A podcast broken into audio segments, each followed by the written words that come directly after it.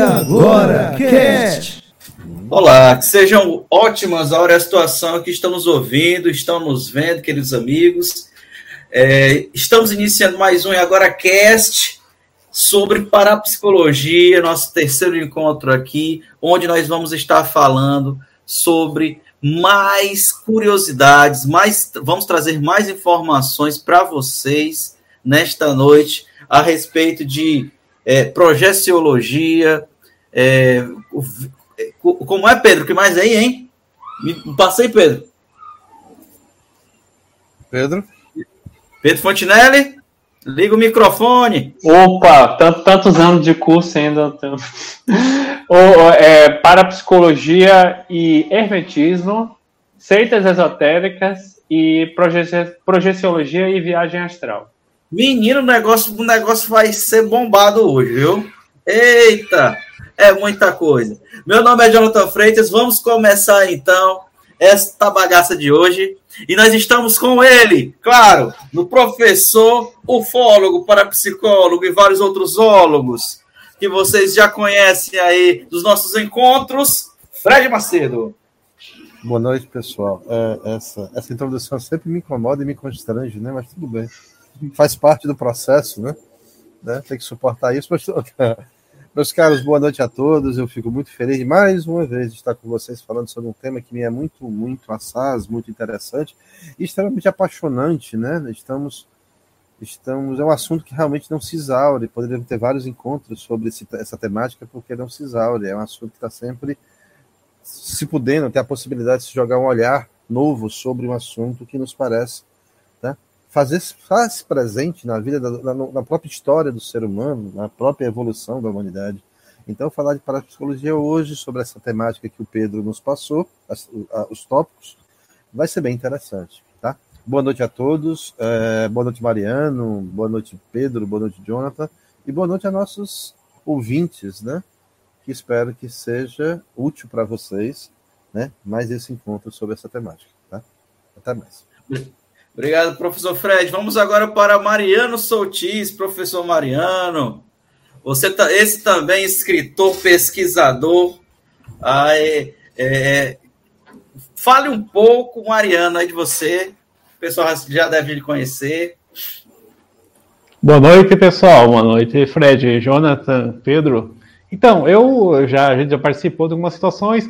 Hoje a pauta Mariano está numa experiência mística, mas é sobre magia. Eu estado de livros sobre magia, né? alterada né? e está impossibilitado de já falar. Escrevi livros sobre psicologia e a gente vai falar de projeção astral, vamos falar de seitas, vamos falar de outras temáticas aí que eu estou muito interessado em ouvir os amigos e, e ver o que a gente consegue tá colaborar. Tá no microfone, então. Seja a nível de história, filosofia, esoterismo, né? Conhecimentos gerais, assim, eu de professor aqui eu sou mais o aluno, mas então, vamos junto aí, vamos junto. Obrigado. Rapaz, eu acho que deu um, um pequeno delay aí, num de vocês, que o áudio saiu junto. Acho que foi meio truncado. Junto o Pedro e o do Mariano. Mas é assim mesmo. Mariano, só dê, dê só aquela deixazinha. Liga o microfone aí, por favor. Opa, Tô aí. Pronto. Oi, oi. Dê só aquele ok, estamos aqui, tá só aquela entrada novamente, rapidinho. Ok, presente. Presente e ausente. e nós estamos aí com Pedro Fontinelli. Olá a todos. Eu sou, você, você pode ver que pode entender que a sua participação no programa já virou algo tradicional quando o, o host ele não lhe apresenta, ele só, só... Eu... ah fulano aí. O nosso mago da filosofia, Pedro Fontinelli, professor Pedro Fontinelli, por favor. E tem mais esse menino aí que estava passando na rua, eu chamei para ele, ele participar do programa. E a gente está no terceiro, terceiro episódio dessa série para psicologia e um um é pouco, dois é bom e três é demais. então vamos lá, vamos lá, gente. Vamos falar um pouquinho sobre magia e hermetismo para a parapsicologia.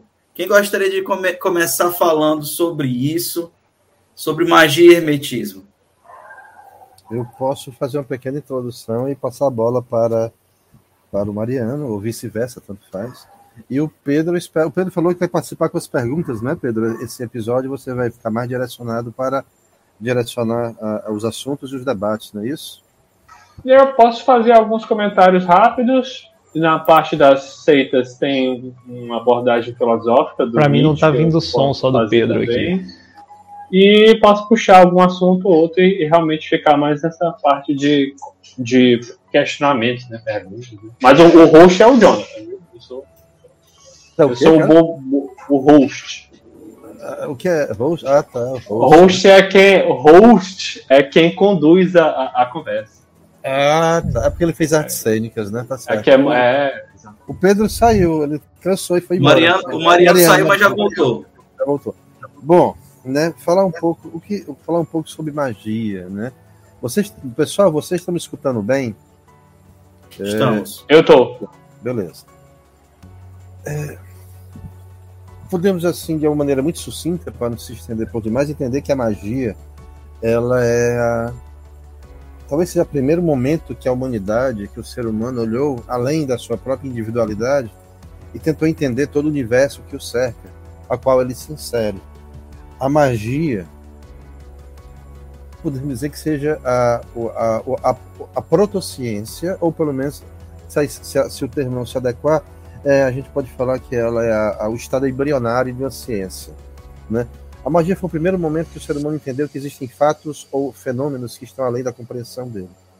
E para entender e para racionalizar isso, o ser humano fez o quê? Ou ele divinizou o fato, ou ele transformou aquele fato, tá? Eivado e transformou dentro de uma estrutura simbólica, né? Com signos, com representações pessoais, podem ser individuais ou coletivas. A magia nada mais é de fatos que fugiam por completo à compreensão do ser humano. E ainda hoje nós, de alguma forma, fazemos isso diariamente com alguns, algumas situações que nos fogem a uma compreensão mais racional ou pretensamente racional, e aí tentamos, de alguma maneira, racionalizar e jogar para dentro do nosso universo lógico, coerente, tridimensional, né, físico, palpável, tangível, né? E aí, para a gente compreender isso mais. e entender qual é a relação da magia com o hermetismo. Para falar de parapsicologia, nós estamos exatamente falando sobre isso, sobre fenômenos que fogem à razão ou ao lugar comum. Entender que a magia foi o berço, a base para compreender isso é também falar do hermetismo. Hermetismo é uma estrutura, ou pelo menos seria uma. uma não vou falar que é um. É um tratado filosófico, podemos falar assim, é, que, a partir de textos que foram pretensamente ou pseudo atribuídos a, a um ser que na verdade não sabemos se nem existiu, que se chamava Hermes Trismegistus, né? Alguns acreditam que Hermes Trismegistus ele foi Tote. Tote era era o deus egípcio da magia, da sabedoria e das artes. Né? E também ele era a, a base, a estrutura basilar da cultura egípcia para definir o que era bom e o que era mal, o que era certo e o que era errado. Né? Tote era, era o fiel da balança. Tem alguns estudiosos que tentam associar ou vincular a figura de Tote a, Enoch, tá? figura bíblica que é citada muito ampassando dentro da Bíblia, mas existe toda uma, uma um interesse nos estudos seus, seus livros apócrifos, né? porque Enoch nos traz algumas informações interessantes. Mas eu não vou entrar nesse aspecto, porque Enoch se adequa muito mais a uma análise ufológica e eu não vou falar sobre isso. Mas entender precisamos entender o hermetismo como também uma estrutura de tentativa de compreensão quando se definiu sete parâmetros ou sete leis herméticas, tá? que de cabeça eu não saberia citar, se o Mariano puder me lembrar de todas, eu não me lembro. Tá? Tem uma. É, eu tenho, eu tenho aqui pronto. É, lei do mentalismo. Perfeito. Lei, lei da correspond... é, correspondência. A terceira, lei da vibração. Certo. A quarta é a lei da polaridade. Tem ritmo, tem causa e efeito. A quinta é a lei causa do ritmo. A sexta é a lei do gênero e a sétima Perfeito. é a lei de Se você observar essas leis, eles tentam traduzir basicamente, não é somente uh, os fatos, eles tentam relacionar, e o hermetismo existe para isso, porque ele estuda a relação do homem, tá? Dentro de um contexto micro e macrocosmo, e essas sete leis herméticas tentam traduzir exatamente isso, o que é o ser humano nesse processo. o que, qual é o papel que ele, que ele ocupa nessa estrutura, e essas sete leis vêm sintetizar essa tentativa de compreensão. Mas, na verdade, é, e se você observar bem, essas sete leis herméticas que o Pedro acabou de citar, elas se adequam perfeitamente ao estudo parapsicológico, porque ela, ela também, se você pegar essas sete leis, elas se adequam a uma tentativa, caso qualquer um de nós tente compreender um fato, um fenômeno ou um evento que possa ser considerado paranormal, dentro da parapsicologia, ela tenta entender isso. Ela tenta traduzir isso aí para uma compreensão mais clara, mais humana, dentro de uma escala humana. Tá? E aí é onde entra. É, deixa eu procurar aqui as pautas também do. Desculpa, Pedro. É, além da, da magia, da parapsicologia, do hermetismo, o que, que era mais, querido? Que eu não lembro de cabeça. Hum, Pedro? É, no bloco 2. Esses inicialmente, viu? No bloco 1 um é, é parapsicologia, magia e hermetismo. E aí eu separei essas sete ah, leis do hermetismo. Perfeito. Aí no bloco 2 já, já entramos em outro assunto que são as síntese esotéricas. Então, basicamente, assim, eu fiz uma pequena introdução sucinta do que qual seria a relação da magia e do hermetismo e como poderemos é, vinculá-la, tá? Depois eu posso até voltar nessa temática quando a gente falar do bloco 3, do bloco 2 e do bloco 3, mas era basicamente essa introdução. E aí eu passo para o Mariano, caso ele tenha alguma coisa para acrescentar, e com certeza deve ter. Né? Opa, então, sobre Hermes, uh, triregistros, né, três vezes uh, sábio, né, seria uma tradução aí, né. A questão de ser atribuído a ele, alguns falam que era um grupo de pessoas, não existia um homem só Hermes. Esse Hermes era o Tote egípcio, né, então é aquele deus lá, que ele é da escrita, ele também tem uma certa situação de legislador, né? Então a gente vê a importância das leis nessas sociedades antigas ali, que nem egípcia, outros povos, era a lei era a base deles. Né? Até dos judeus a gente pega hoje a Bíblia, é a lei é a base deles, a Torá, é os mandamentos, né? Mas assim, a questão do livro, esse Caibalion, eu até tinha comentado, acho que o Pedro é o autor, na verdade, é o Atkinson. Esse Atkinson ali é dos 1900, 1920, e ele parece que concentrou esse conhecimento, se é hermético ou não, não sei, mas é um conhecimento interessante, só que é mais mental. Ah, tudo é mental, uh, tem a polaridade e tal, mas ele sempre fica num universo meio mental, assim, e a magia antiga, não, a magia antiga era espíritos da natureza, era deuses, era sacrifícios, era cultos, que ficou muito na nossa religião, ó, esses atos mágicos, né?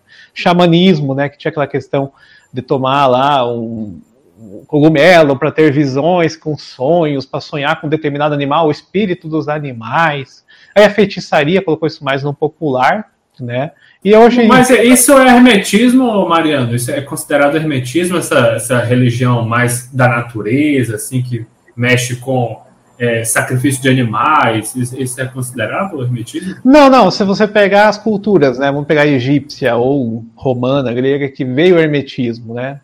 E assim, o que, que é o Hermes? É o livro de Tote. O que, que é o livro de Tote? É o tarô. Né? Então, uma das principais coisas do Hermes talvez seja esse tarô, que não é simplesmente uma carta de adivinhação, são códigos, são segredos da natureza, né? segredos de todo o universo, de toda a nossa evolução. Né? Então, são códigos Assim como hoje tem código binário nos computadores, tem código de matrix, sei lá o que, que a gente tem na realidade, na época eles tinham esse tarô, né? Que é um baralho aí que na verdade não é só baralho, ele tem as cartas são números, né? Então vira uma coisa meio pitagórica, aquela coisa de número meio mágico também. E a outra coisa que tem em Hermes é alquimia, né? Tem textos de alquimia também nesse hermetismo. E um outro texto do hermetismo é Corpus Hermeticum, né? Que é muito filosófico. Então tem um pouco de Aristóteles, um pouco de Platão, quem lê assim Corpus Hermeticum vai notar alguma filosofia meio platônica no meio. E o que, que vai influenciar? Isso vai influenciar daí na gnose, os grupos gnósticos, as religiões mais esotéricas, e hoje, modernamente, a nova era. Né? E o hermetismo desse Caibalion, é, as ordens, por exemplo, rosacrucianas, templárias, gnósticas, eles bebem muito dessa fonte aí, desse mentalismo, porque o Atkinson ele tinha uma, série, uma escola do pensamento, né? É do pensamento. Então é tudo muito mental, né? Tem muito treino mental, muito exercício de pensamento positivo. E dá para notar um pouquinho, assim, não é bem o pensamento positivo, mas nesse Caibalion tem algumas regras de você fazer síntese, né? Entre polares, entre dois lados, entre masculino e feminino, entre alto e baixo, entre. Né, tem outras leis lá, né? As leis mentais. Esse livro mesmo aí que, o, que o Fred está mostrando. Então é um livro bem interessante, é resumidinho, né? Uhum. Mas não é bem esses três iniciados, só Corpus Emético. Esse aí, esse é o texto que eu, eu indicaria para ler assim mais de Hermes, não Caibalion. Caibalion já parece fazer uma influência. Fulcanelli, o amigo está mostrando aqui dos catedrais, então tem várias influências no hermetismo. Eu também trouxe uns livros aqui de magia. Mas eu é. Tenho já uma pergunta para fazer envolvendo parapsicologia e o hermetismo. Posso fazer agora?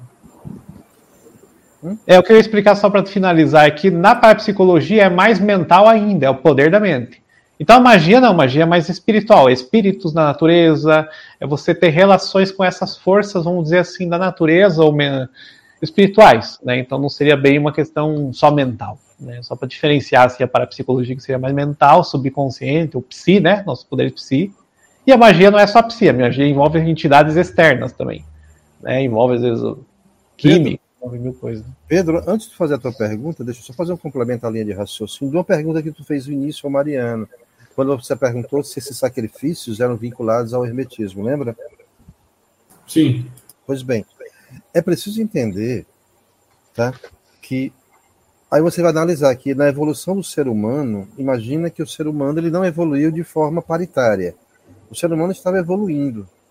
Haviam civilizações extremamente evoluídas, diria até tecnologicamente falando e culturalmente, convivendo com outras comunidades, outras nações que viviam em condições ainda muito insalubres e ainda muito numa, numa condição ainda muito eu não vou chamar de ignorante, mas eu vou chamar numa condição de extrema de extremo desconhecimento ou de pelo menos uma, uma, algo que poderíamos é, é, classificar de uma conduta intelectualizada. Então, assim, mas para todas as nações, independente do período histórico, independente do contexto sociocultural, independente da condição étnico-psiquiátrica dessa nação, todos tinham a mesma necessidade que hoje, em pleno século XXI, nós temos é uma tentativa de compreender. Nós sempre queremos compreender. A gente racionaliza tudo aquilo que nos serve. E nós colocamos, tentamos colocar dentro da ótica da nossa razão, da razão humana, de tudo aquilo que nos estrutura como seres humanos e cidadãos, tudo aquilo que nos cerca. Agora imagina esses povos, os mais primitivos ou os mais intelectualizados, né? A civilização egípcia hoje ainda é uma das maiores referências, tá? Sobre essa ótica esotérica de tentar entender o universo. E eles fizeram isso de maneira muito exitosa. Agora imagine outros povos que também vivenciavam as mesmas dúvidas, questionamentos, anseios, expectativas, mas não tinham a base cultural da cultura egípcia. Eles tinham que traduzir tudo aquilo que os cercavam, que aquilo que eles não compreendiam, que aquilo que os assustavam e assombravam, tá? De uma maneira. Então, para eles, o Deus do trovão, a chuva que caía, o raio que cortava o tronco da árvore, Tá? Eram deuses enfurecidos, eram espíritos raivosos, eram, eram, eram seres magníficos e sobre-humanos, e, para isso precisava placar. Então, daí nasciam os tais sacrifícios. E o sacrifício não era somente de povos primitivos, não. Observe que na própria Bíblia, tá, nós vemos passagens bíblicas que se referem a sacrifícios, não somente de animais, até sacrifícios humanos. Então a gente precisa compreender que a magia ela era desesperadamente é, colocada às interpretações locais, históricas, geográficas, e cada um tentava dar a, a sua interpretação, a sua maneira ou aquela que tinha capacidade. Deu para entender, Pedro, mais ou menos? Deu sim. Muito Beleza. esclarecedor. Tá? É isso, eu queria abrir um adendo aí que alguns sistemas, o hermetismo, acho que já cortou um pouco esse sacrifício humano ou animal. Sim Sim. E o pitagorismo, mais ainda o pitagorismo, uma das primeiras coisas do Pitágoras era tirar aquele sacrifício animal e colocar bolo no lugar, fazer um bolo em formato de vaca. Né? Então a pessoa comia lá a vaca em forma de bolo e não matava a vaca mais. Então foi uma evolução espiritual aí, pelo menos dessa parte do sacrifício, que tem tanto no hermetismo como no. O pitagorismo é meio vegetariano, né? Também, também não vegetariano. Carne, muito assim. Influenciou muito também. Mas qual era a tua pergunta, Pedro? Sim, é, já puxando para o lado da parapsicologia e relacionando com o nosso programa anterior, né? É, nós, uma das coisas que nós vimos no programa anterior é o fenômeno das casas mal assombradas, né? que, segundo a teoria da parapsicologia, quando ocorre um, um fenômeno, um evento ou um conjunto de eventos muito violentos, que envolvem crueldade, sofrimento, perversidade e angústia, como assassinato, algum crime muito bárbaro ou genocídio, né? Vários crimes em sequência que ocorrem num determinado lugar, aquele lugar fica impregnado com uma, uma energia que eu chamei de negativa, por falta de termo melhor, e o Fred é, trouxe um termo melhor que seriam as energias deletérias, né? Que são energias que, que, que repercutem aquele sofrimento causado pelo evento original. Então, isso significa que qualquer pessoa é, que, que se aproximasse daquele terreno ou vivesse naquele terreno iria, de alguma forma, sofrer é, com aquelas energias negativas. Então, ele iria é, ocorrer coisas, é, coisas ruins iriam acontecer àquela pessoa que vivia naquele aquele terreno, né? Pronto. Esse é, essa é a explicação teórica por trás das casas mal assombradas, que seriam né, as casas onde algum momento no passado aconteceu uma coisa muito ruim, aquela energia ruim ficou impregnada naquela casa e quem mora naquela casa sofre as repercussões daquela energia ruim. Pronto. É, é, é. Considerando isso, é possível, trazendo aqui para o hermetismo, que eu, eu em, vez de, em vez de impregnar o, o, terreno ou, ou, uma pessoa com uma energia negativa e, e, e, e, normalmente quando isso acontece é por acaso, né? acontece o crime lá e fica impregnado. Eu posso impregnar um terreno ou uma pessoa com uma energia positiva? Essa é uma questão. E outra, eu posso fazer isso voluntariamente? Aí a terceira questão. O hermetismo é, dá alguma possibilidade, dá algum instrumento, alguma ferramenta, algum tipo de prática que me permita alcançar isso, aí a gente já entra no terreno da magia, né? Que é você usa a sua vontade para alterar a realidade. Né? Então você iria fazer algum tipo de ritual assim que iria, digamos assim, impregnar com energias favoráveis um lugar ou você mesmo, né? É, que, que vocês me dizem sobre o que o hermetismo pode falar sobre, sobre isso? Né? E a parapsicologia, consequentemente, né?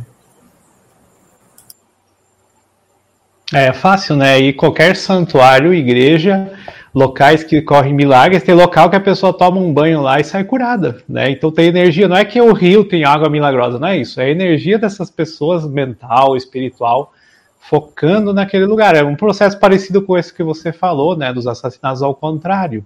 Né? E quantos santuários tem no Brasil que as pessoas vão lá, vou tomar um banho, vou ir naquele lugar, eu saio andando, às vezes a pessoa está com dor na coluna, sai sem dor, né? Então é muita energia no local. Claro, a fé da pessoa também, às vezes colabora com isso, né?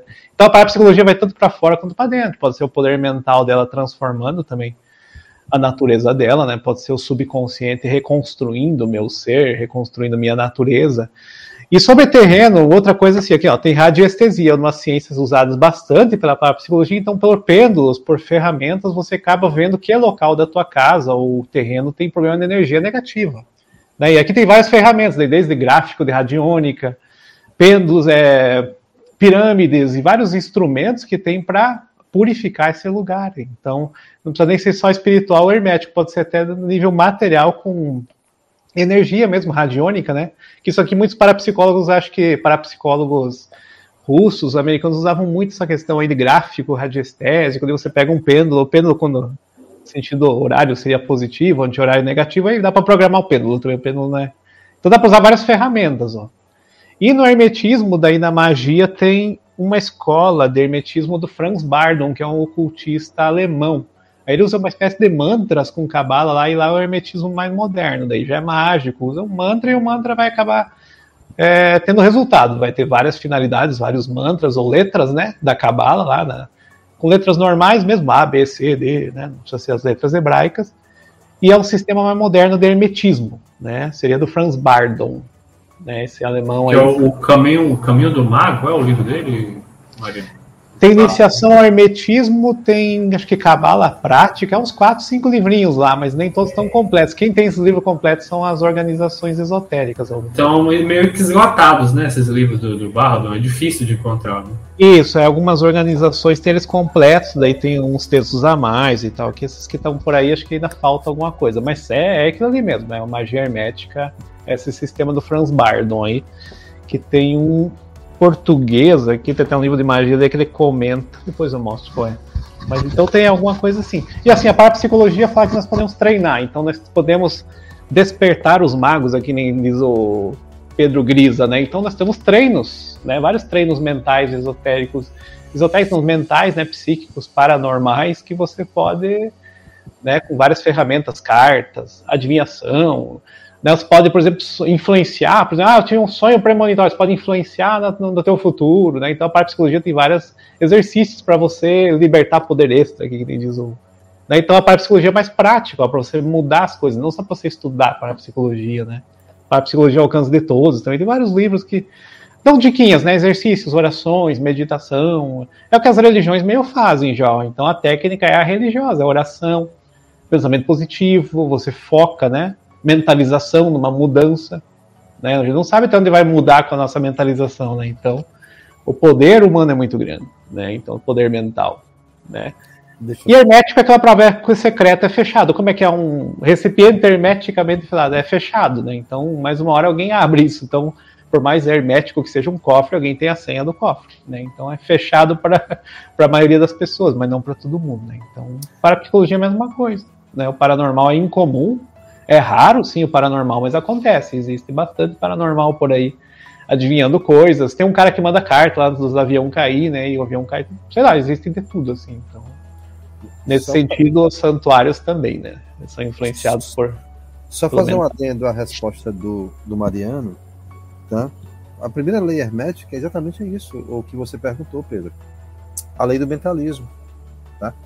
A lei do mentalismo, ela sintetiza a ideia de que tudo é mental. Tudo parte da mente. A tua vontade prevalece através do teu esforço mental.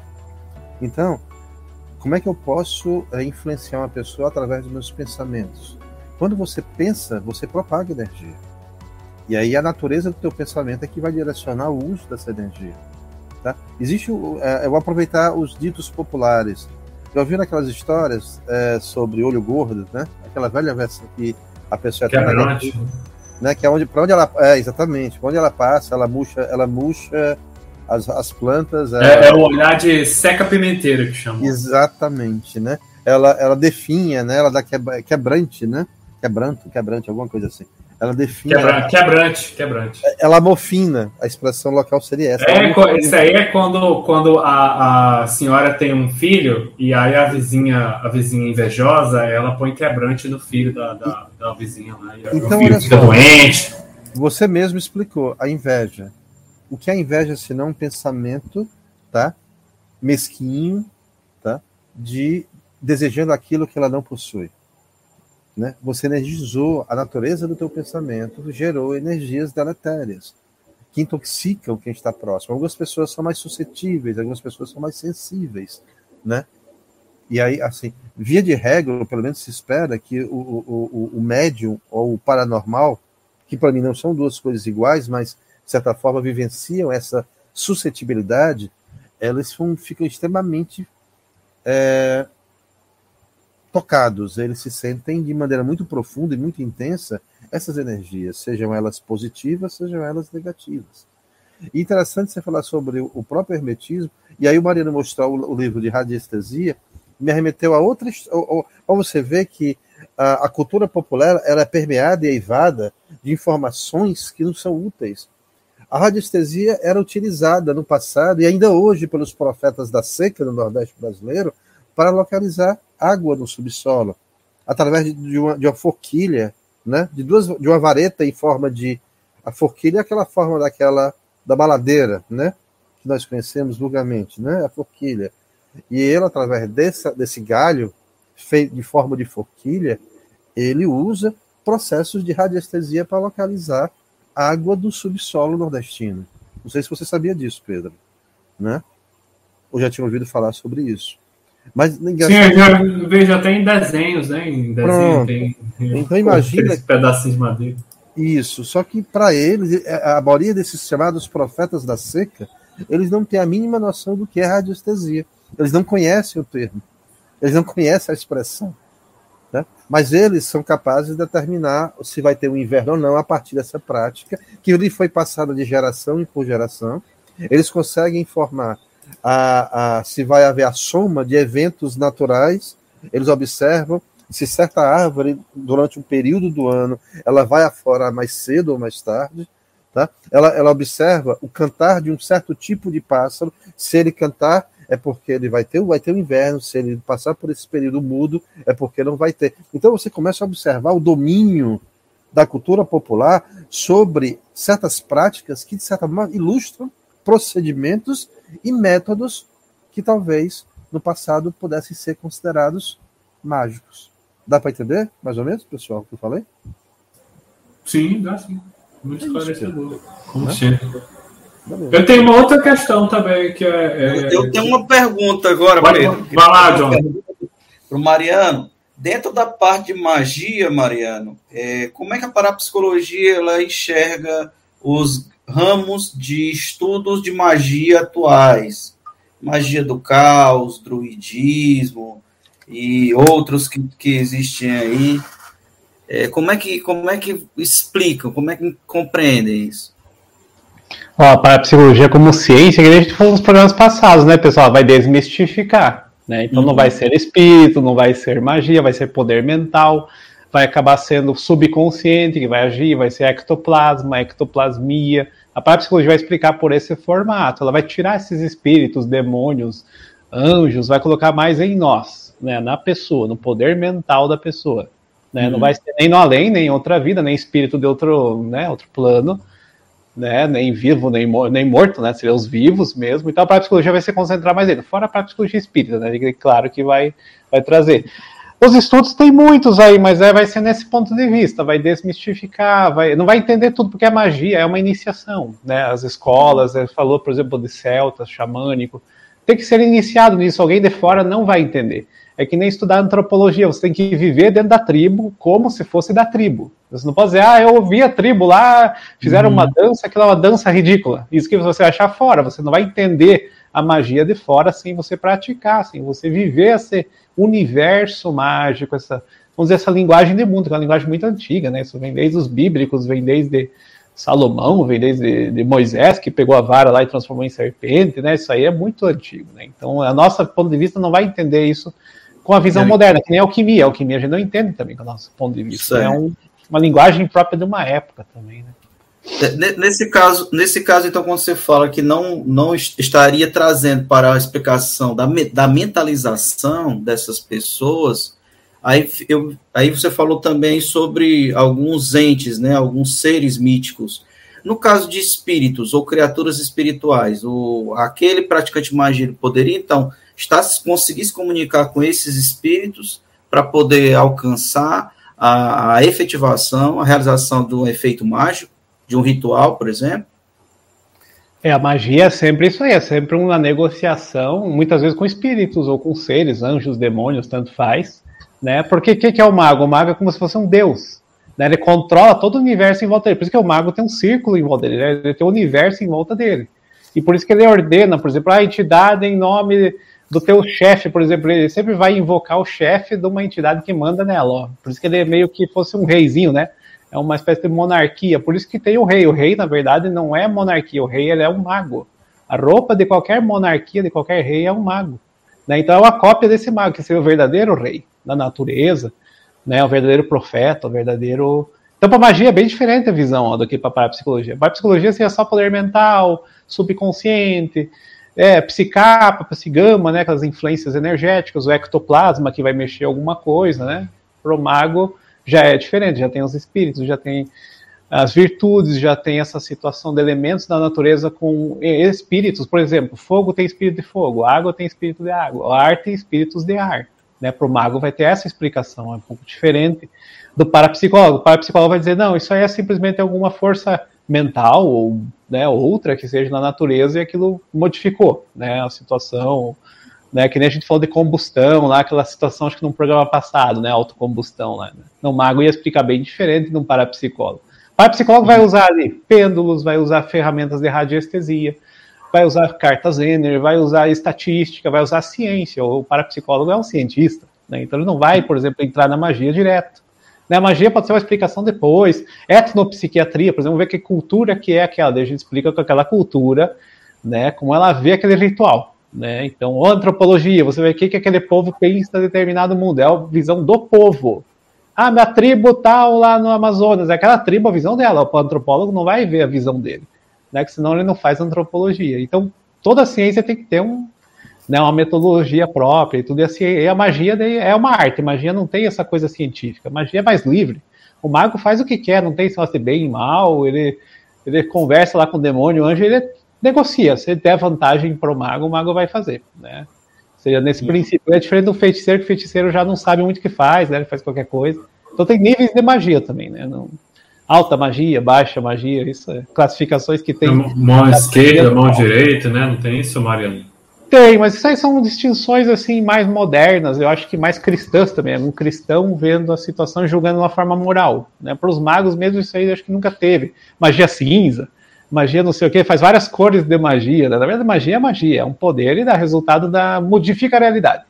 Eu tenho uma vontade e eu uso algum ritual, ou uso alguma evocação, ou uso algum xamanismo, algum espírito para mudar a realidade minha. Pronto. Prosperidade, por exemplo, ah, vou fazer um rito lá para ganhar dinheiro, ah, vou fazer um rito para atrair o amor, né? Que tem né, uhum. amarração, tem até um, acho que numa série que minha esposa estava vendo, tinha amarração lá do judeu com candomblé, lá, a mulher acho que do candomblé, o homem judeu. Então, envolve várias culturas diferentes, né? Magia é diferente. É. Aqui no Brasil tem a Umbanda, né? Que é muito forte, a própria Kimbanda, sistemas aí Urubá, tem magia assim mais né? nossa. É, tem o candomblé também. E aí vai várias, várias questões. Xamanismo envolve espíritos da natureza, envolve arquétipos, aí tem muita força que a gente pode julgar assim de fora, né? Quando você participa, você já vai ver diferente a coisa, mas do nosso ponto de vista de fora é isso aí, né? A psicologia vai ser sempre como poder mental, e pronto, né? O subconsciente, psicapa, psigama, né? Como é uma ciência, não vai explicar por espíritos, né? O espírito, na verdade, não. só se for uma projeção astral, né? Que pode ser projeção astral. Que é, no, que é um próximo bloco. Mas, assim, é, é que eu, eu, eu, perguntei, porque aí cai no, no, na parapsicologia e espiritismo, que o Fred é espírita, né, e parapsicólogo, ele poderia também falar sobre isso se, se também, dentro da doutrina espírita e na visão dele enquanto parapsicólogo, se isso seria viável para um prática de magia, essa comunicação com os espíritos para conseguir os seus efeitos. E, é, vamos, vamos, fazer um pequeno, uma pequena diferença entre a doutrina espírita, que é a doutrina codificada por Allan Kardec, uhum. e algumas doutrinas espiritualistas. Uhum. A diferença, porque algumas pessoas confundem, né? E muitas vezes já me perguntaram assim: ah, você é espírita? Eu falei: sou. Aí me perguntam, ah, você segue a linha kardecista? Aí eu tenho que ter, parar e, e, e explicar para ela que não existe linha kardecista. O espiritismo é a codificação efetuada, efetivada por Allan Kardec. Tem doutrinas espiritualistas e qual, qual a semelhança entre elas? Todas utilizam tá? entre as, suas, as suas diretrizes ou, ou entre os seus, não vou chamar dogmas, vou chamar cânones, todas aceitam como fato em conteste a existência do plano espiritual e a uhum. comunicação entre os encarnados e os desencarnados. Ponto. E a diferença desta para outras do, do espiritismo para doutrinas espiritualistas seria porque o espiritismo ele ele se comunica ou através de mesas mediúnicas ou de outras técnicas de psicografia, vidência, é, comunicações, é, comunicações sonoras e, e também através de equipamentos eletrônicos que eu falei, né, da, trans, da comunicação é, transcomunicação feita pela Sônia Rinaldi, a maior referência da, no Brasil de, dessa prática, é porque não existe barganha. A intenção da comunicação não é amealhar bens materiais ou atender às suas necessidades mais mundanas. A, a, a, a, troca de informações ou contato com a espiritualidade na ótica do espiritismo é tão somente uma ferramenta, um instrumento para a tua evolução e elevação espiritual. Você não pede favores. Você não faz barganha com essa comunicação. Existe, uhum. mas eu não estou julgando, só estou fazendo explicação bem imparcial. Para certas uhum doutrinas espiritualistas, existe sim. Existe a troca, existe a barganha, existe o comércio, existe o benefício para quem faz a comunicação, ou este se torna intermédio né, de alguém, de um pedinte. Né? Então é muito comum você ver em algumas, algumas doutrinas filosóficas de religiosos de, de origem afrodescendente algumas, alguns, alguns, alguns mimos Né? Os despachos, no caso. Os conhecidos despachos. Uhum. E por que, que acontece isso? Para o Espiritismo, uh, os espíritos que praticam essa, essa que atendem né, esse pedido, seja do, do comunicador, ou seja, por intermédio dele, eles são espíritos muito vinculados à matéria, são espíritos muito ainda vinculados a esse plano de existência. Sentem falta das sensações físicas que nós vivenciamos diariamente. Então eles são vinculados aos prazeres mundanos. Por isso que existem entidades ou identidades ou seres, né, caracterizados cada um dentro da sua representatividade e do seu construto, que seria, por exemplo, alguns se referem sobre dentro da, da, da análise dos orixás, alguns se referem quando a pessoa vai num terreiro de, de umbanda e solicita benefícios amorosos, benefícios sexuais, ou como o Mariano falou, né, é, irmã fulana traz de volta o teu amor em três dias. Essa irmã fulana, em tese, vai entrar em contato com espíritos muito próximos à sexualidade, que se beneficiam ou sentem falta dela. A maior referência dela talvez seja a Pombogira, mas a Pombogira não é uma prostituta. A Pombogira não é uma nifomaníaca. A Pombogira não é a mulher que vive eternamente no cio, tá? ou entidade que sente falta dos prazeres carnais. A Pombogira é uma representação plasmada para trazer uma referência para quem está aqui. Deu para entender mais ou menos, Jonathan? Né? Uhum. Então, é isso que eu estou falando. Uh, entre, entre, a ética do ser humano, se isso é certo ou se é errado, você pedir benefícios, fazer trocas, né? Deixar charutos, Sim. farofa, frango, cachaça, bebida, roupas íntimas, né? É, isso é, é, um, é um processo ritualístico. Se ele é efetivo, ou se ele consegue ter êxito, na verdade a questão aqui transcende até o, o sucesso ou o fracasso do, da, da negociata. O interessante é gente observar que o ser humano procura como eu falei no início do encontro, porque isso é uma troca comercial. Eu falei, olha, me traz meu amor de volta eu estou deixando aqui a, a, a, a, minha lingerie, minha roupa íntima, porque para você, pode não, para mim não é nada, mas para você que está na espiritualidade, visualizar isso, ou, ou, ou sentir o cheiro, ou, ou tentar sentir a tesa ou a textura do material, vai te trazer lembranças ou vai te trazer sensações que há muito você não sente, né? Como o charuto, como a bebida, ou seja, mostra que é, é o ser humano, a mundanidade direcionada para ter benefícios. Isso é magia, gente. Isso é magia pura. E a parapsicologia explica isso. Será que isso dá certo? Eu, como espírito, acredito piamente no plano espiritual né? Mas, ah, mas será que aí também, também não tem um processo de autossugestão? Será que a força mental do pedinte não interfere nesse processo? Né? Quer dizer, a gente, na verdade, nós estamos aqui, nós esse nosso debate, nós nunca iremos concluir onde acaba a, a, força mental do pedinte ou, ou do, do, ser que está envolvido, onde entra a intervenção do espírito, da entidade, onde entra nisso o processo né, de, de, de consumação daquele pedido. Mas o fato é que, aí sobre a ótica espírita, a nossa vontade pode ser sim potencializada pela, pela vontade dos espíritos? Pode. A, a minha vontade pode ser potencializada.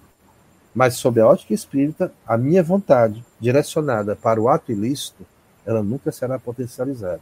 Mas a minha vontade pessoal de crescer, evoluir, elevar-se, aprender, me tornar um ser humano melhor, isso sim, isso é aceito, é estimulado, ele é potencializado pela minha vontade, pela minha conduta, pelos meus atos. Né?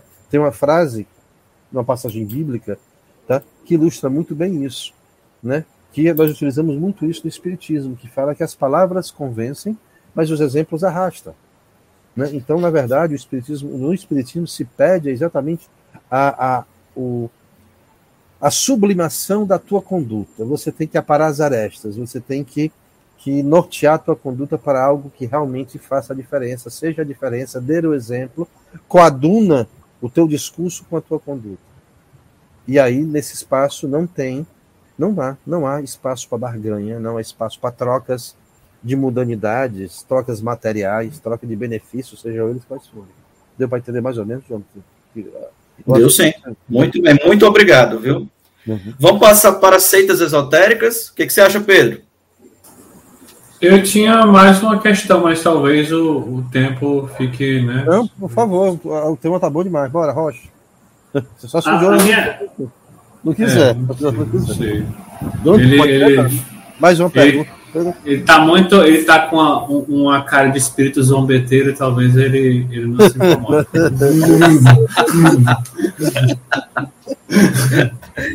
Bom, vai lá, põe, pergunta, põe, esse, Pedro não existe, esse Pedro não existe, não, rapaz. A, a, minha questão era a seguinte: era que eu até inclusive já, já te fiz essa pergunta. Que é, é possível você é, passar essas energias deletérias que um, um, um, indivíduo, um grupo de indivíduos sofreu, como por exemplo um povo que foi vítima de, de genocídio ou de, de extermínio, né, como os povos indígenas aqui do Brasil e os povos é, originários da África, né, que foram escravizados. No mundo todo, todo o processo. Sim, isso, isso. É, é, é, é, possível que os descendentes daquele povo tragam neles a, a, um vestígio daquela energia ruim e, e, que prejudique eles de alguma forma? Não, é, entendi a tua pergunta. Não, eu vou ver se eu, eu vou dar explicação sobre a ótica espírita e aí eu passo o Mariano, se o Mariano quiser fazer a explicação sobre a ótica parapsicológica. Olha, não é que. Vamos, vou fazer um exemplo assim. Não é que as injustiças que eu vivenciei na minha vida, tá? que me causaram angústia, raiva, indignação, revolta e todo sentimento. Todo mas, mas com, com detalhe que não é qualquer injustiça, é um genocídio, assim, é um negócio ah. altamente traumático, né? um negócio muito violento. O que você está perguntando é essa mesma, essa mesma carga energética que foi impregnada no espaço onde ocorreu um genocídio coletivo pode impregnar as gerações futuras. É isso? Isso, isso, exatamente. Pronto. A tua pergunta seria o não. Não, não pode impregnar. Mas, sob a ótica espírita, você está falando de uma herança energética passada dos antepassados. Hereditariamente. Isso, é. Essa energia Imagina aquelas pessoas que sofreram essa, essa, essa injustiça ou esse genocídio, essa coletividade, que chegou no plano espiritual de forma traumática, é, ela deixou descendentes na Terra. É possível que a proximidade, esses descendentes sentem falta, esses descendentes sentem saudades, esses descendentes é, é, é, não é nem que preservam, eles eles vivenciam, ou pelo menos eles tentam preservar a memória, a memória desse antepassado. Essa vinculação entre o descendente no plano terreno e esse antepassado que morreu de forma traumática, essa aproximação pode, de alguma forma, veja bem, influenciar o atual, o descendente. Influenciar de tal forma como. Não é que ele vai herdar a, a indignação, a revolta, o senso de injustiça, não é isso. Mas aquele espírito sofredor, aquele espírito traumatizado pelo desencarne abrupto, violento, cruel, ele pode, de alguma forma, interferir no estado emocional do seu descendente ou de qualquer pessoa que entre em contato, qualquer médio. Tanto é que numa mesa mediúnica, eu sou médio, e eu, fisicamente, eu me sinto influenciado muitas vezes pelo espírito que eu incorporo. Tá? Muitas vezes eu finalizo uma sessão mediúnica com os olhos tá, marejados, porque eu chorei. Muitas vezes meu corpo apresenta marcas que depois desaparecem depois de alguns minutos. Né? Marcas que refletem a violência que aquele, que aquele espírito sofreu. Deu para entender mais ou menos, Pedro, o que eu estou explicando? Deu, deu sim. Mas o que acontece... Agora, no caso, a herança é mais, é mais social do que Sim, espiritual, né? Exatamente. Agora, fazendo um adendo sobre a explicação que a gente deu na, no encontro passado, sobre espaços físicos que ficam impregnados e de alguma forma desenvolvem uma predisposição para tragédias, é porque muitas vezes a energia a energia que gerou ou gerada, perdão, pelaquela tragédia impregna o espaço físico, que ela acaba se tornando um atrativo para espíritos eu vou chamar de inferiores, tá? E eles vivenciam aquele momento. Tá? Eles vivenciam aquele espaço, eles se sentem atraídos pelaquela energia. Porque para eles ela é, ela é simpática, para eles existe uma, uma relação empática com aquela energia que impregnou aquele espaço físico. Então ficam muitas vezes espíritos tá, inferiores vivenciando e se alimentando e, de certa forma, gerando um processo de retroalimentação, porque eles também potencializam aquela energia cruel, aquela energia gerada por um ato de extrema crueldade, de um ato, de um ato, de um ato trágico, e eles ficam presentes naquele espaço, se alimentando e alimentando o espaço. Olha que interessante. E aí, quando você visual, é, é, qualquer pessoa que vá vivenciar esse espaço, automaticamente essa pessoa, dependendo também do grau de sensibilidade e suscetibilidade que essa pessoa possa vir a ter, ela vai, ela vai se tornar influenciada. Muitos casos, aquela residência Amityville, que se tornou vários, vários filmes norte-americanos, eu não sei se você, você deve ter ouvido falar, o primeiro caso foi que o jovem matou os pais, a, a irmã e, os irmãos, e o irmão mais novo, porque ele escutava vozes. Aquela, aquele, aquela casa foi construída sobre um local tá, onde teve o genocídio indígena. Aí alguém pode falar, então são é, os, os, espíritos dos índios que ainda estão morando no terreno, revoltados e estão querendo fazer vingança. Não. Isso aí é roteiro de cinema. Tá? Mas é, uh, pode até sim que pode ter algum espírito de algum índio que ainda, que ele ainda não, apesar do desencarne, ele vivencia aquele processo porque ele não compreendeu ainda o momento que ele se encontra e a revolta, a dor, o sofrimento, ele impregna o espaço que possa influenciar os vivos e também pode atrair os outros desencarnados que se sentem atraídos por aquela energia pesada, densa. E aí vai gerando outros processos, outras tragédias e por aí vai. Você sabe que é interessante essa questão do, do, dos filmes do, desse evento que aconteceu na mansão, na Amityville? Uhum. Tem, que, eu, que eu conheça, filmes focados nessa, na casa lá de Amityville, uhum. tem dois, né, de, de, estadunidenses, né? Tem um uhum. da década de 70 Sim. e tem uma refilmagem agora nos anos 2000. Na um verdade, da década Hum, Desculpa. É só, é, eu, é eu, tenho, eu, tenho, todos os filmes, na verdade, foi feito nos anos 70, baseado num fato real, e depois foram feitos vários filmes de Amityville, cada um pior que o outro, pior no sentido de roteiro. Tiveram Sim. vários. Eu acho que teve, acho que três, teve quatro ou cinco filmes de Amityville, depois do primeiro, que foi baseado Sim. em fatos reais, os demais era ladeira abaixo, tá? Sim. Em termos de roteiro, em termos de história. E, e é, é aquele filme trash, né? Norte-americano comum dos anos 80, que associava terror com, com adolescentes, com sexo, com. Então, era uma, era uma salada muito boba. Mas muito... O, o, que eu, eu, comentei especificamente esses dois filmes, porque eles Sim. retrataram a questão do cemitério indígena de maneira diferente. Né?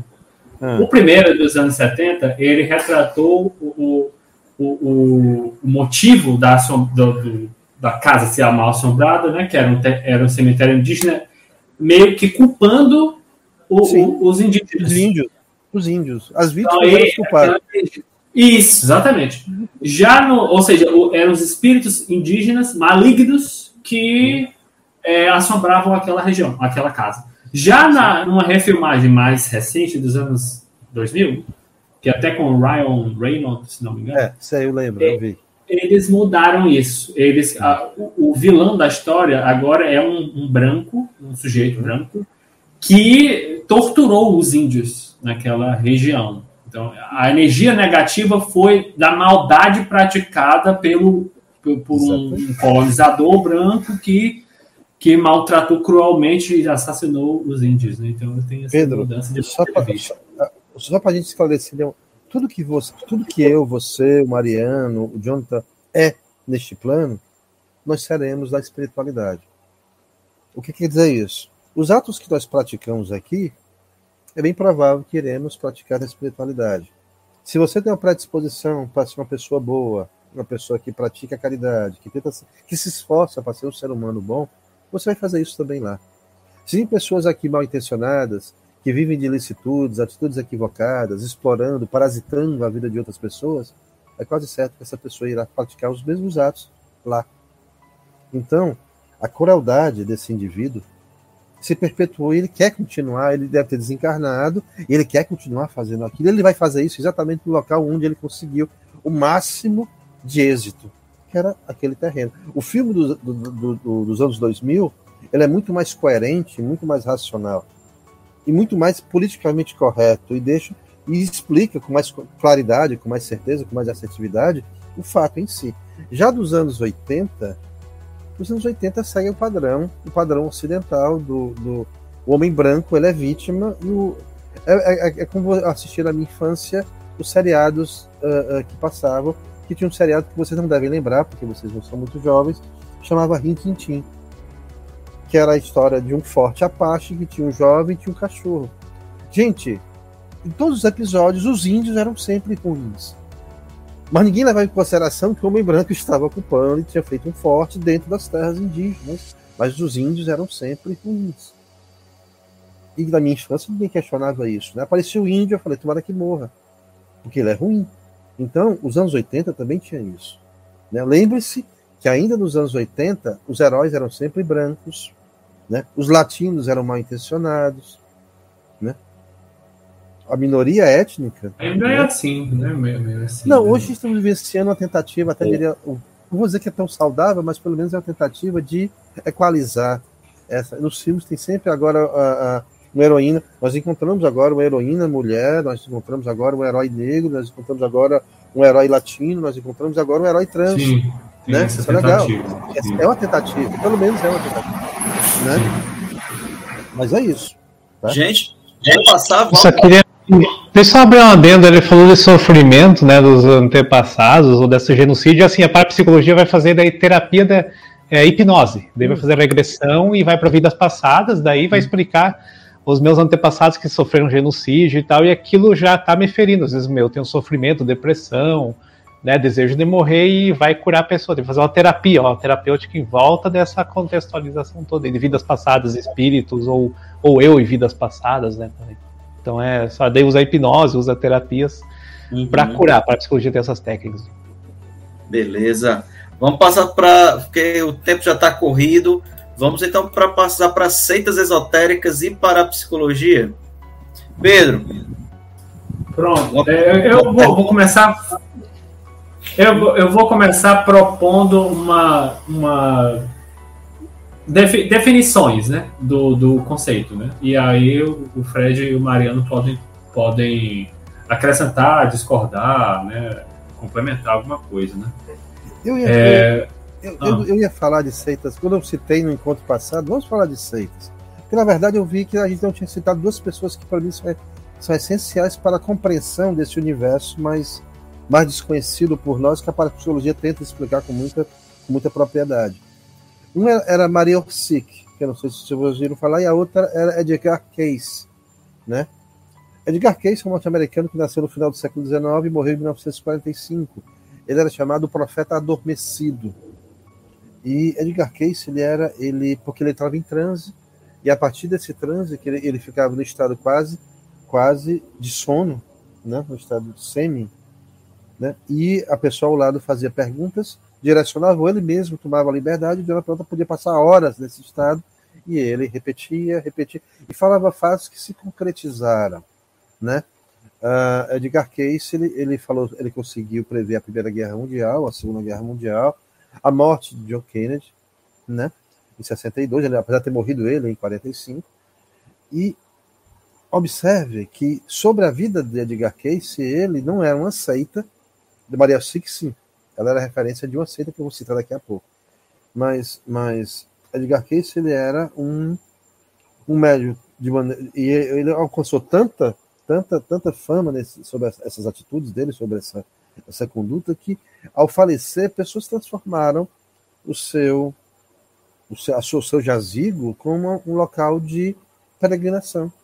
Que não, ou seja, não é que se tenha se tornado uma seita, mas ele mesmo acabou se tornando, ele como outros, né, o seu local, como a própria, a, o jazigo de Allan Kardec em Paris se tornou referência e local de peregrinação de pessoas que vão lá e tentam de alguma forma receber algum benefício. Mas agora falar sobre a seita de a seita Vril, que eu tinha citado no último encontro, que de certa forma foi, foi criada pela Maria Orsic. Maria Orsic era uma das mulheres mais. Ela era croata, o pai dele, era, a mãe dela era. Se não me falha a memória, a mãe dela era, era, croata e o pai era austríaco. Nessa época que ela nasceu, a Áustria já estava fazendo parte do Império Germânico. E ela, ela era bailarina. Se vocês procurarem uma imagem de Maria na, no Google, vocês vão ver o quão bela essa mulher era. Ela era bailarina e seus vinte e poucos anos, ela dando aula de balé, ela simplesmente ela caiu no chão e entrou em transe. Passou horas desacordada. E quando ela acordou, ela explicou para o pai que tinha entrado em contato com entidades que se diziam ser seres vindo de. Olha só, tá? Nós estamos falando de parapsicologia, mas inevitavelmente eu tenho que falar um pouco da, que é um assunto que também envolve um pouco de ufologia, porque eram seres que vieram da, de Aldebaran e explicou alguma coisa sobre a, a, estrutura da humanidade, sobre a evolução do ser humano, sobre como eles estavam querendo ou estavam fazendo interferências. E após esse primeiro contato, ela começou a desenvolver e entrar em, em transe, e ela entrava em transe e escrevia. Ela passava horas escrevendo. E às vezes ela escrevia em croata, às vezes escrevia em, em alemão, porque ela dominava as duas línguas, mas também às vezes ela escrevia numa língua que ela não tinha noção nenhuma do que era. E fazia rabiscos, e fazia croquis de algumas, algumas coisas que para ela era é, o que ela via, ou que lhe era mostrada nesses transes, que se assemelhava muito a discos voadores.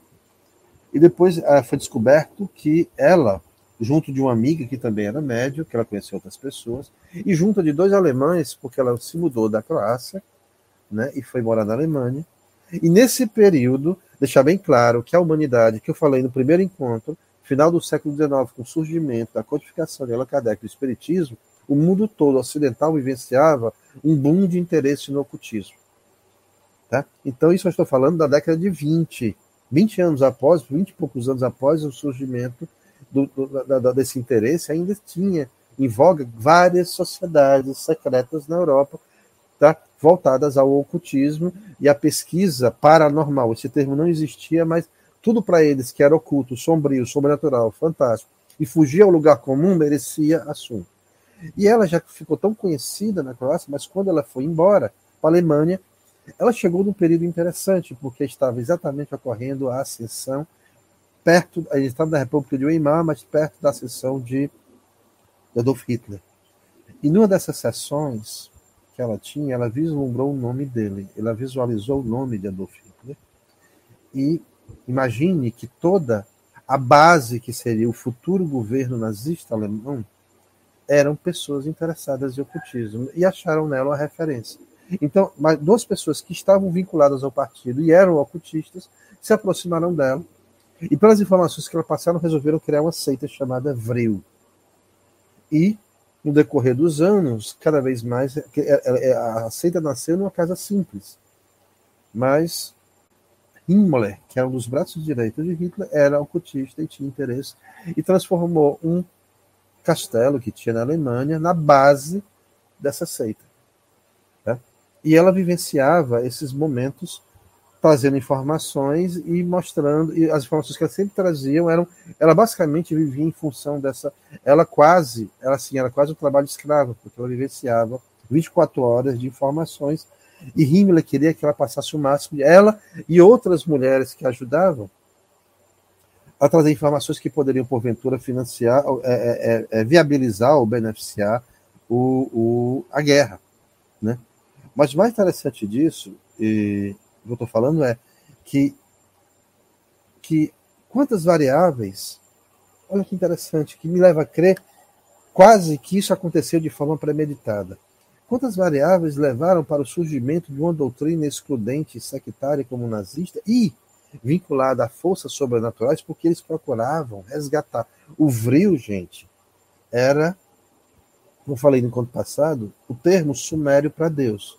E o mais, o mais interessante é que quando ela foi para a Alemanha e os rabiscos, rascunhos que ela fazia numa língua desconhecida, os nazistas pegaram e levaram para historiadores, eles confirmaram que essa língua era suméria. Então, uh, a Maria Ossica, ela continuou fazendo as suas vidências e seus transes, e aí chegou no momento que a guerra acabou e houve uma demandada geral, obviamente. O mais interessante é isso, é porque ninguém nunca soube o paradeiro dela. No castelo, onde ficava a base da, da, da doutrina Vril, que era resgatar e buscar buscar essas energias pretéritas que eles acreditavam ser herdeiros. Tanto é que o Partido Nazista patrocinou e gastou milhões de marcos para levar estudiosos ao Tibete para tentar procurar de alguma forma todos os locais, todas as nações de todos os países orientais que tinham uma cultura vinculada ou espiritualistas ou vinculadas a energias, energias esotéricas, holísticas, místicas, foram estudados e foram de alguma forma visitados por equipes de arqueólogos, historiadores tá, nazistas para tentar o resgate. Aqueles filminhos que nós assistimos do Indiana Jones não está muito longe da realidade. Né? Mas o mais interessante é que depois disso eles viram que não tinham como dominar isso. A guerra estava acabando. E a Maria Ossic, no, em 20 de março de 1945, ela estava tentaram levá-la, tentaram escondê-la, mas quando chegaram no castelo, ela tinha deixado um recado escrito dizendo: ninguém está aqui. E ela nunca foi achada. Não se sabe qual o paradeiro desta mulher. Ela literalmente desapareceu na Alemanha. Ela também era procurada pelos aliados. Imagine uma Alemanha quebrada, cercada por russos e norte-americanos, e uma mulher conseguiu desaparecer do nada, tá? Numa Europa totalmente sitiada por outras forças militares, e ela simplesmente não foi achada até hoje.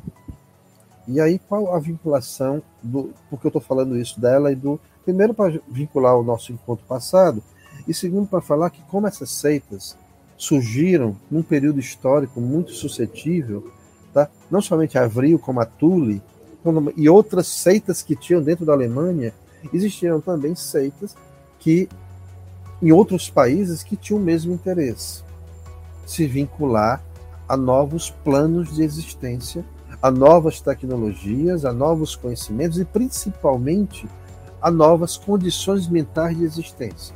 A procura da expansão mental era exatamente a tentativa de poder melhor compreender o universo que o cercava. E, e entrar em contato com essas entidades, sejam elas entidades espirituais, entidades externas, entidades ou seres que vivenciavam uma existência análoga à nossa existência material e carnal, era uma procura constante que ainda hoje existe. Tá? Eu não vou me aprofundar muito nisso, não vai ser a noite toda falando sobre essas seitas e, e, e, e, e parapsicologia. Muito bom. Mariano, por favor. Então, eu também, no meu livro, até essas cidades secretas desconhecidas, eu falei da Vril, falei da Tule também. Uhum. E tem umas coisas a mais. Essas sociedades ainda continuam com grupos ah, menores. Elas né? existem ainda, deixa bem claro. Ainda existem, é. Só que mudou muita coisa. Não tá mais tão que eu, as que eu conheci não tem mais tanto vínculo nazista. Eles Graças têm uma outra coisa. Uhum. É, eles mudaram. Uhum. Outra coisa que tem Vril tinha é, aeronave, projeto de engenharia alemão, o nome Vril. Então era naves voadoras com jato, V2, esses foguetes da NASA, tudo vem com projetos da Vril. Né, o Van Braun, por exemplo, é um cara nazista que foi para a NASA. Então, ele continuou na NASA. Os Estados Unidos continuaram o nazismo. Continuaram o campo de concentração secreto. Então, esse negócio de colocar só na Alemanha é uma bobagem. Um amigo meu que é historiador falou que o mundo era nazista. Tanto é que o racismo tinha essa perseguição de, de, de, negros e, ou outros povos. Isso no mundo inteiro tinha, de judeus também. Antissemitismo na Europa era forte. A Alemanha é mais uma só. Né? Então a Alemanha ficou marcada com isso, claro, que perdeu a guerra, daí o que perde a guerra vira o, o vilão, né? Então, claro que não é, não é santa, é vilã também, mas a gente vê que a situação... Só para completar essa toda de depois você volta, uh, você, nós vemos a invasão dos alemães em 1951 na França. Gente, a França era o país talvez mais antissemita que existia na Europa, né? E, a, e, a, e os franceses colaboraram de forma intensa com os alemães. Então colocam muitas vezes a França como um país que teve resistência, que lutou contra a tirania. Não, não foi bem assim. A história é contada pela, pela ótica dos vencedores. E muita coisa se perde nesse processo.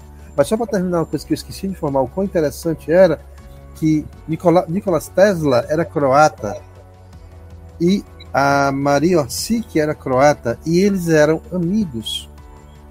E quando Nicolas Tesla passou informações de, de equipamentos tá, para o governo norte-americano. Ele não teve interesse, o governo norte-americano. Ele, muito chateado com isso, através da Maria Orsic, levou os projetos dele de naves circulares movidas por energia magnética, campos eletromagnéticos, para os alemães que compraram a ideia. Tá? E é mais interessante que ambos, né, eles tinham uma proximidade suspeita. Ninguém nunca se soube porque é que, apesar de serem croatas, eles tinham uma relação muito próxima. Uma médio extremamente poderosa e um homem muito além do seu tempo. Tanto é que quando Nicolas Tesla morreu, ele morreu no hotel, passou os últimos 10 anos recluso, ele tinha deixado mais, ele tinha deixado baús e armários distantes lotados de projetos que ele tinha desenvolvido. E esses projetos nunca foram achados, porque no dia da morte dele, o FBI entrou no hotel, no quarto dele, e fez uma, passou o rolo e levou todos os projetos. Mas o mais interessante é ver isso. As seitas nasciam. Que, que momento prem, que momento fértil da humanidade foi o início do século XX, com essas conexões que surgiram, com essas seitas, o Mariano estava falando, e já vou passar a palavra de novo, que aí nós sabemos que ainda hoje elas existem, só que de maneira mais sutil, mais purificada, mais amadurecida, né? mais equilibrada, vamos dizer assim. Pode falar, Mariana, desculpa. Não, uma pessoa até que você citou de Índia a Helena Petrovna Blavatsky. Blavatsky foi a origem de quase todo esse esoterismo aí ocidental na época. Né? Então ela o coronel Olcott, né, que era o marido dela, e daí tem aquela questão de mentores, não Mahatmas, aquele povo indiano, né, que seriam os grandes sábios lá do, do Tibete, né, que isso é atribuído.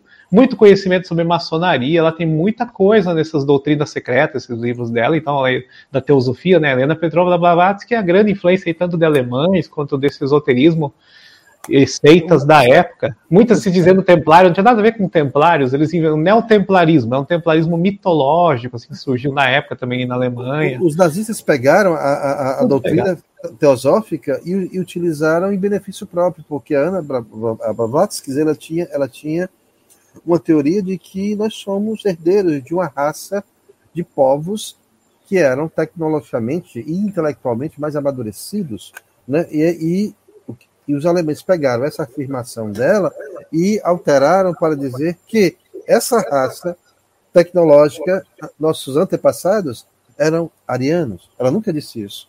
Né? E que eles eram os respectivos herdeiros, ou seja, eles pegaram e manipularam? Todo o material de pesquisa e toda a pesquisa que a, que a Blavatsky fez a vida toda dela e redirecionou para tentar fundamentar ou legitimar tá? a hegemonia ariana que eles tanto prezavam e professavam.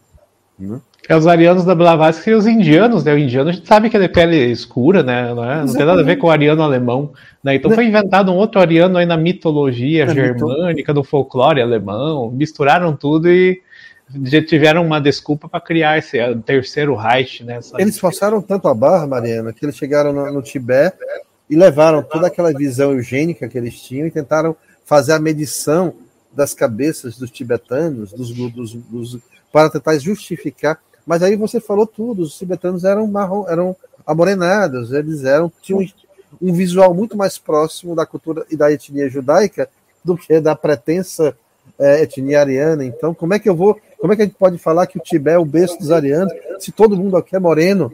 Então eles enlouqueceram nesse processo e todo mundo fugiu do Tibete. E falei, peraí, vamos voltar para a Europa e vamos criar nossa própria seita, vamos criar nosso próprio misticismo, vamos criar nossa própria, nossa própria a, a, a visão divina dos fatos e a gente vai adaptar para nossa realidade. Pronto. Aí, aí, é engraçado que essas seitas, assim como vai cientista alemão para os Estados Unidos, foram seitas para os Estados Unidos também, no 1900. Então tem várias ali que chegam. Então, influência de Blavatsky, influência racial, influência reencarnação. Crowley também. Crowley daí na Inglaterra. Né? A própria ordem mística, Rosa Cruz, também, né? Também. É, as americanas são bem diferentes da Alemanha, que da Alemanha era uma coisa, e daí quando veio nos Estados Unidos, você transformou na. Hum? Golden Dawn também, Golden Dawn, a Blavatsky que era da Golden Dawn, né? Até... Isso, exatamente. E o Crowley também. Então eles eram dessa organização de magia, né? E praticamente, praticamente paranormal, né? Então tinha poderes, e tinha treinos mentais, e tinha várias práticas ali de magia. Só que modernizado. O Golden Dawn já é tudo coloridinho, tem roupa egípcia, é tudo bonitinho, né? Eles são mais assim, meio teatral. Mas é o que aconteceu. E daí isso chega nos Estados Unidos por outras organizações também. É como algumas sociedades maçônicas, Rosa Cruz e outras separadas, nós, não é nós bem... temos aqui o, o, como é que é o nome aqui no Ceará? Aqui nasceu no, no Planalto Central, em Brasília, o, Vale do Amanhecer. Vale do Amanhecer. É. Né, que é ele faz uma, uma estética, uma somatização de tudo, e tem todos uns paramentos, e, e, e que chega a ser meio teatral, meio cenográfico, a coisa é meio. É Mas é espiritual, eles tem, também tem invocação, é entidade, tem, incorporação também entidades lá, é bem tem. curioso. Só que assim, é a, soma, é, é a soma de tudo. É, uma, cole... é uma sombra de letrinha, Vale do Amanhecer é mais colorido. E, e, a, e, a, estética deles é um negócio assim meio esquisito. Então, eu já fui. Já fui como, a gente é pesquisador e a gente faz a observação participante, a gente se insere em alguns contextos. Eu achei Tem um documentário do Kubitschek. Kubitschek ele gostava de Akhenaton e gostava da Rosa Cruz, né? Então diz que tem um Sim. misticismo muito forte em Brasília. Né? Ninguém olha Brasília dessa forma, mas é um centro espiritual.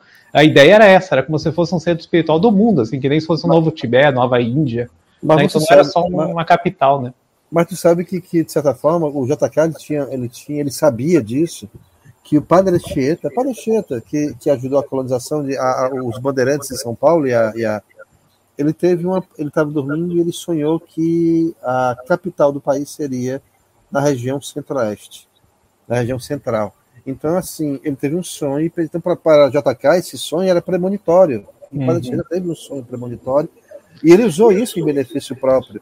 Né? Mas aquela região central do Brasil ela é rica, tanto em casos ufológicos, como também como, como um espaço extremamente energizado e energético para o surgimento de seitas tá? e de práticas ritualísticas esotéricas, vamos dizer assim. É a nossa Washington do Brasil, né? Washington também é tudo cheio de simbologias lá, maçônica, Illuminati, sei símbolos, lá o quê. Aqui no Brasil é Brasil. Né? Símbolos então, é maçons nossa... você encontra em Washington, onde, para onde você. Todo lugar, é aqui. A, a cédula de um, de um dólar, ela, graficamente, ela é toda simbolista tá? É. de maçonaria. Ela é toda permeada de símbolos maçons. Né? É, isso aí. Então, ah, eu ia falar de seitas, por exemplo. As seitas nos Estados Unidos é assim, é dentro da universidade. Então você não tem trote porque você entrou na faculdade, tem trote porque você entrou na fraternidade secreta da universidade. Hum, né? então, é verdade. Então é que essa modinha de trote vem de lá. E de onde que veio isso? Os Illuminati era uma fraternidade de, de faculdade alemã. Né? Então é o modelo do Illuminati. Aí eles sabem do seu segredo, manipulam a tua vida, controlam a tua vida, que nem tem a School e Bonds e outras organizações de essa fraternidade. Essa é mais famosa, né? Que fizeram é parte vários presidentes, inclusive o Bush pai e o Bush filho, né? Isso, os Bush, caso eles tenham guerra escrito na parede, né? Até tem um documentário, os filmes Sociedade Secreta, dei uma olhada, Sociedade Secreta, que é School, né? Muito é, bom, tem três School. filmes desse. O primeiro é mais conhecido, mas dois ter... Depois eles começaram a ter mulheres envolvidas nessa organização, que antes era só homens, né? Uhum. E mostra bem esse poder de jogo, assim, manipulação das pessoas. Um negócio meio sujo mesmo, mas. Era, era uma coisa meio assim de clube seleto, onde as pessoas teriam. Eram pessoas de poder aquisitivo elevado é. e que eles se fechavam entre si, onde ambos eles se beneficiariam e criariam situações para melhorar cada vez mais a condição financeira e era seleto. É, no Brasil, a nossa versão dela é a Faculdade de São Paulo, que teve vários escritores famosos, chamava Bucha, né? O Buchenstadt, uhum. que é alemã também, uma origem alemã, igual a Illuminati, só que aqui na São Paulo, e daí tem acho que Belo Horizonte, uns três no Brasil. Tem faculdade de Direito, de, de Medicina e acho que uma de Engenharia. Uhum. Aí era o mesmo esquema. Tinha essas simbologias da, da School, tinha caveira, tinha controle, eles eram presidente do Brasil, né? Tinha ritos, tinha ritos de iniciação, né? Tinha rito de iniciação e tinha poder sobre a polícia. Diz que a polícia chegou uma vez para fechar, tem no livro de história.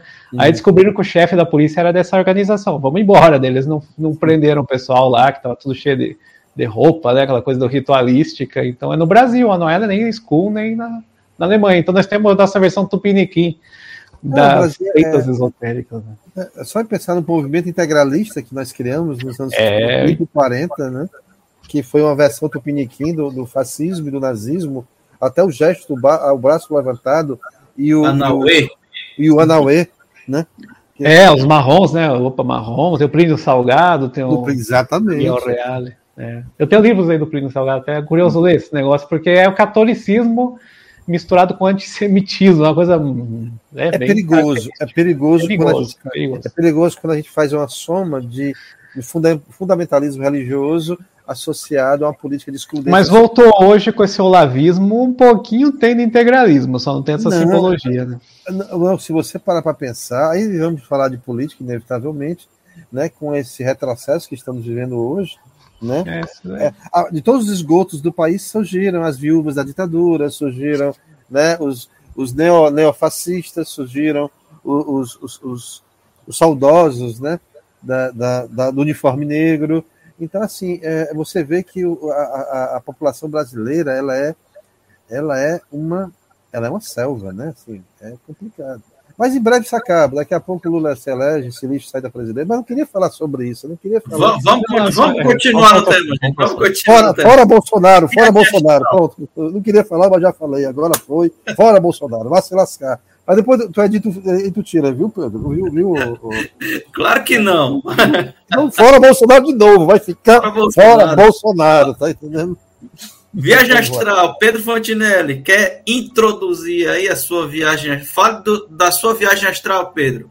Você tinha fumado ou você tinha cheirado antes disso? Na verdade, eu, eu acho que eu não, não consegui, justamente porque eu não fiz, não lancei mão desses artifícios é, psicotrópicos aí. Você, fez, você fez uma viagem astral, Pedro? É interessante. Tentei, tentei muito, não consegui. Você pegou em qual terminal? Foi qual circular? Fez o Hotel Zé Walter? Como é que terminal, ter, terminal Papicu Umbral. Eu peguei ah, legal, legal, legal. Muito bom. Eu sei que você bateu lá no José Walter, né? Eu sei que você bateu lá no José Walter. Vi, vi muitas, muitas entidades encarnadas por lá, inclusive vejo sempre. Né? Tá claro, claro. Mas tudo bem, vamos lá. Explica, conte, conte essa aventura, Pedro, por favor. Você fala. Não, então. Sim, a, a viagem astral é, é uma forma, segundo a, a mitologia, vamos colocar assim dessa forma. Segundo a teoria, vamos colocar assim, porque viagem astral é uma coisa muito antiga, né? Não é, não é, é um fenômeno cultural de, de várias sociedades, né? Que, que é, é, segundo eles, existe uma maneira de você sair do seu corpo, digamos assim, o seu espírito, né? Sai do seu corpo enquanto você está dormindo normalmente e acessar através desse espírito outras outras dimensões, digamos assim, que seria a dimensão astral, que é uma dimensão que, que está em outro plano, que tem relação com o plano físico, mas que é, é, é possui características é, particulares, assim. É, é, eu tentei acessar essas, essas dimensões, assim, não consegui. Fiz até um curso, inclusive, que eu já até comentei com vocês, um curso com nível básico, intermediário e avançado. Fiz um curso em áudio. Doutor lá. Estranho? Foi o Doutor Estranho que fez? Não, esse eu não tinha. Esse aí não, é, é antes do Doutor Estranho, que eu sou ah, da tá. velha guarda. da velha guarda. O Doutor Estranho deve ter sido um, um, aluno melhor que eu, que ele deve ter conseguido, eu não consegui. E, inclusive, eu fiz todas esses, essas etapas do curso eu fiz todas as aulas, menos a última aula, que a última aula era no plano astral. Aí essa eu, não, eu faltei, que eu não foi, consegui. Foi, foi aprovado, não sabe Foi aprovado, porque o, o certificado eles davam lá no plano astral. Aí como eu não consegui, aí eu, eu fiquei sem o certificado, porque o curso todinho. mas, mas tem várias técnicas, ó, vamos falar das técnicas. É assim, ah. tem, tem várias técnicas. Uma, uma, assim, é uma forma de você, digamos assim, dormir no seu corpo físico e permanecer acordado no seu espírito, digamos assim. E aí você consegue sair do, do seu corpo e sair por aí, pelo plano astral, viajar. Você consegue viajar pela cidade, segundo essa teoria. E você pode ir para outros planetas, inclusive. E, e tem, tem, tem uma espécie de cordão que chama cordão de prata, que é a ligação entre o seu corpo astral e o seu corpo físico. Né? E esse, esse cordão de prata ele, é, ele, vai ficando, ele vai se alongando infinitamente e, segundo a teoria, ele é inquebrável. Então é ele que faz com que você volte para o seu corpo físico. Então o, o, medo que as pessoas têm de não né? E vai que eu saio e não volto mais. Aí você não pode, porque o cordão de prata ele é, ele é indestrutível. É que nem o cordão do ônibus, você puxa para voltar e ele para. Não, esse, esse quebra, já aconteceu que ele, ele quebra. Você puxa assim, quebra. Eu ah, meu cordão de prata não quebra.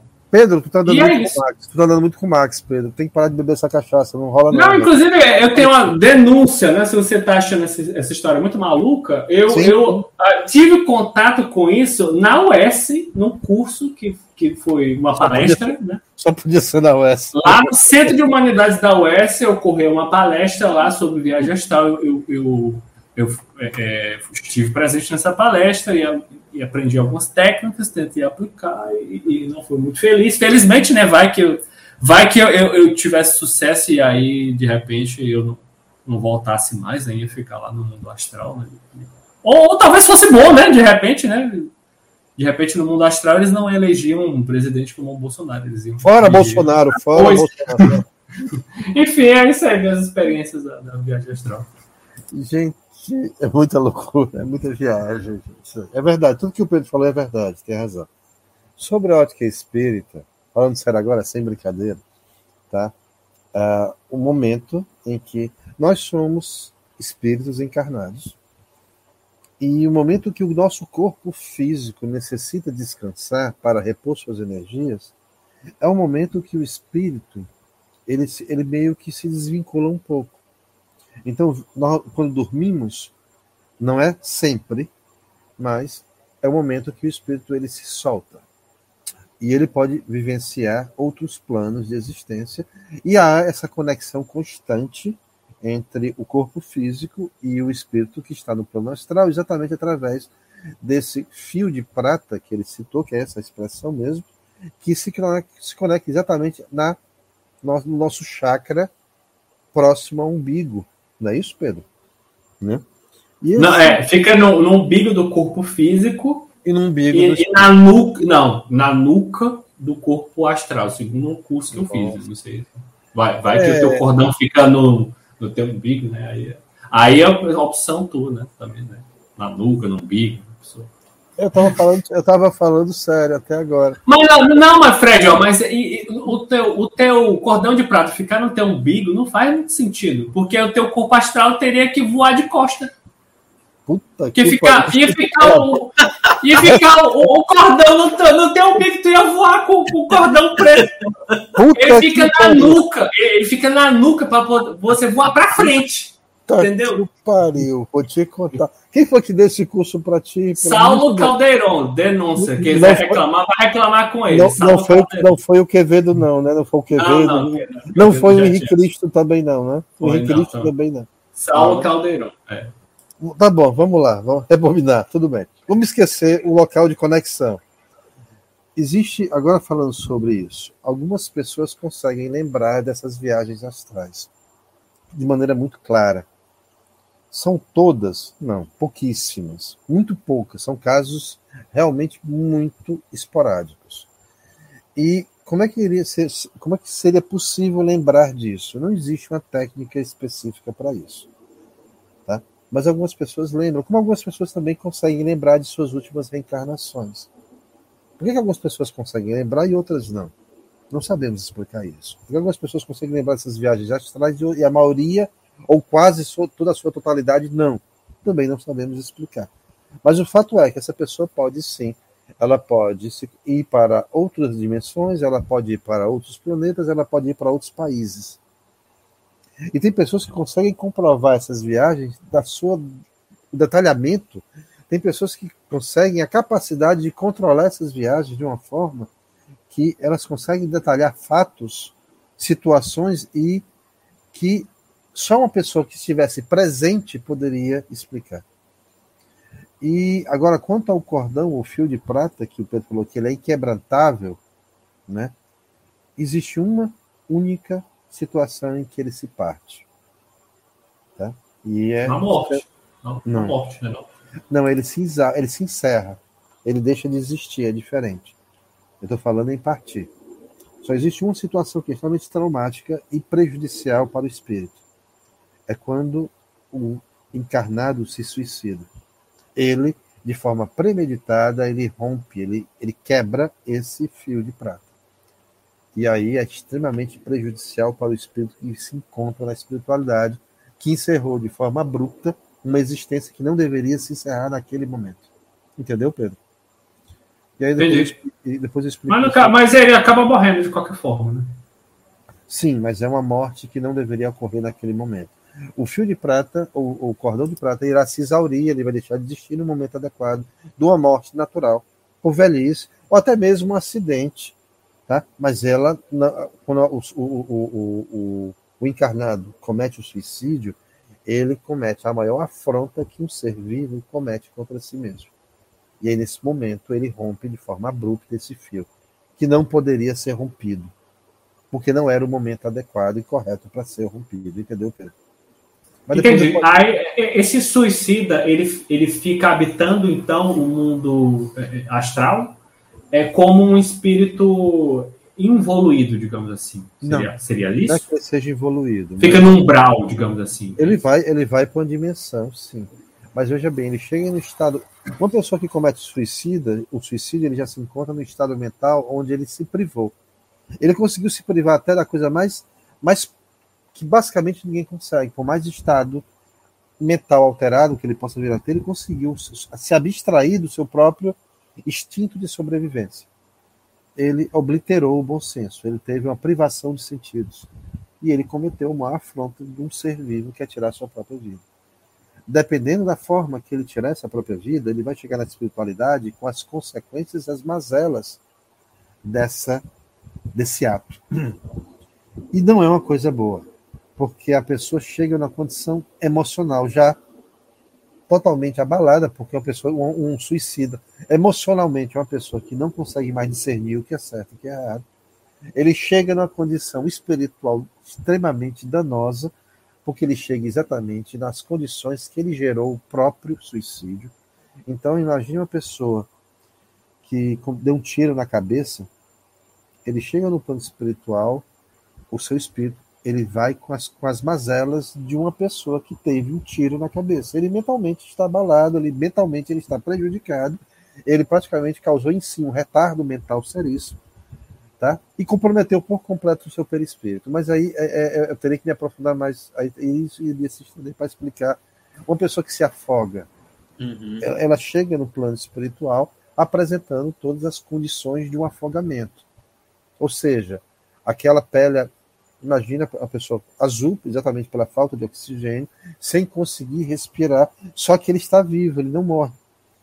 Só que ele vivencia as dores, a ausência de oxigênio infinitamente. Uma pessoa que se joga nos trilhos de um trem e é despedaçada, ela chega no plano espiritual, tá?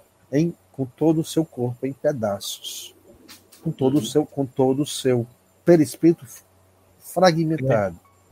Pode falar, pode falar. Deixa eu fazer, fazer uma pergunta aqui para o Mariano é, a respeito da, da viagem astral e da parapsicologia. Mariano, uhum. como é que a parapsicologia é, ela vê, entende a viagem astral?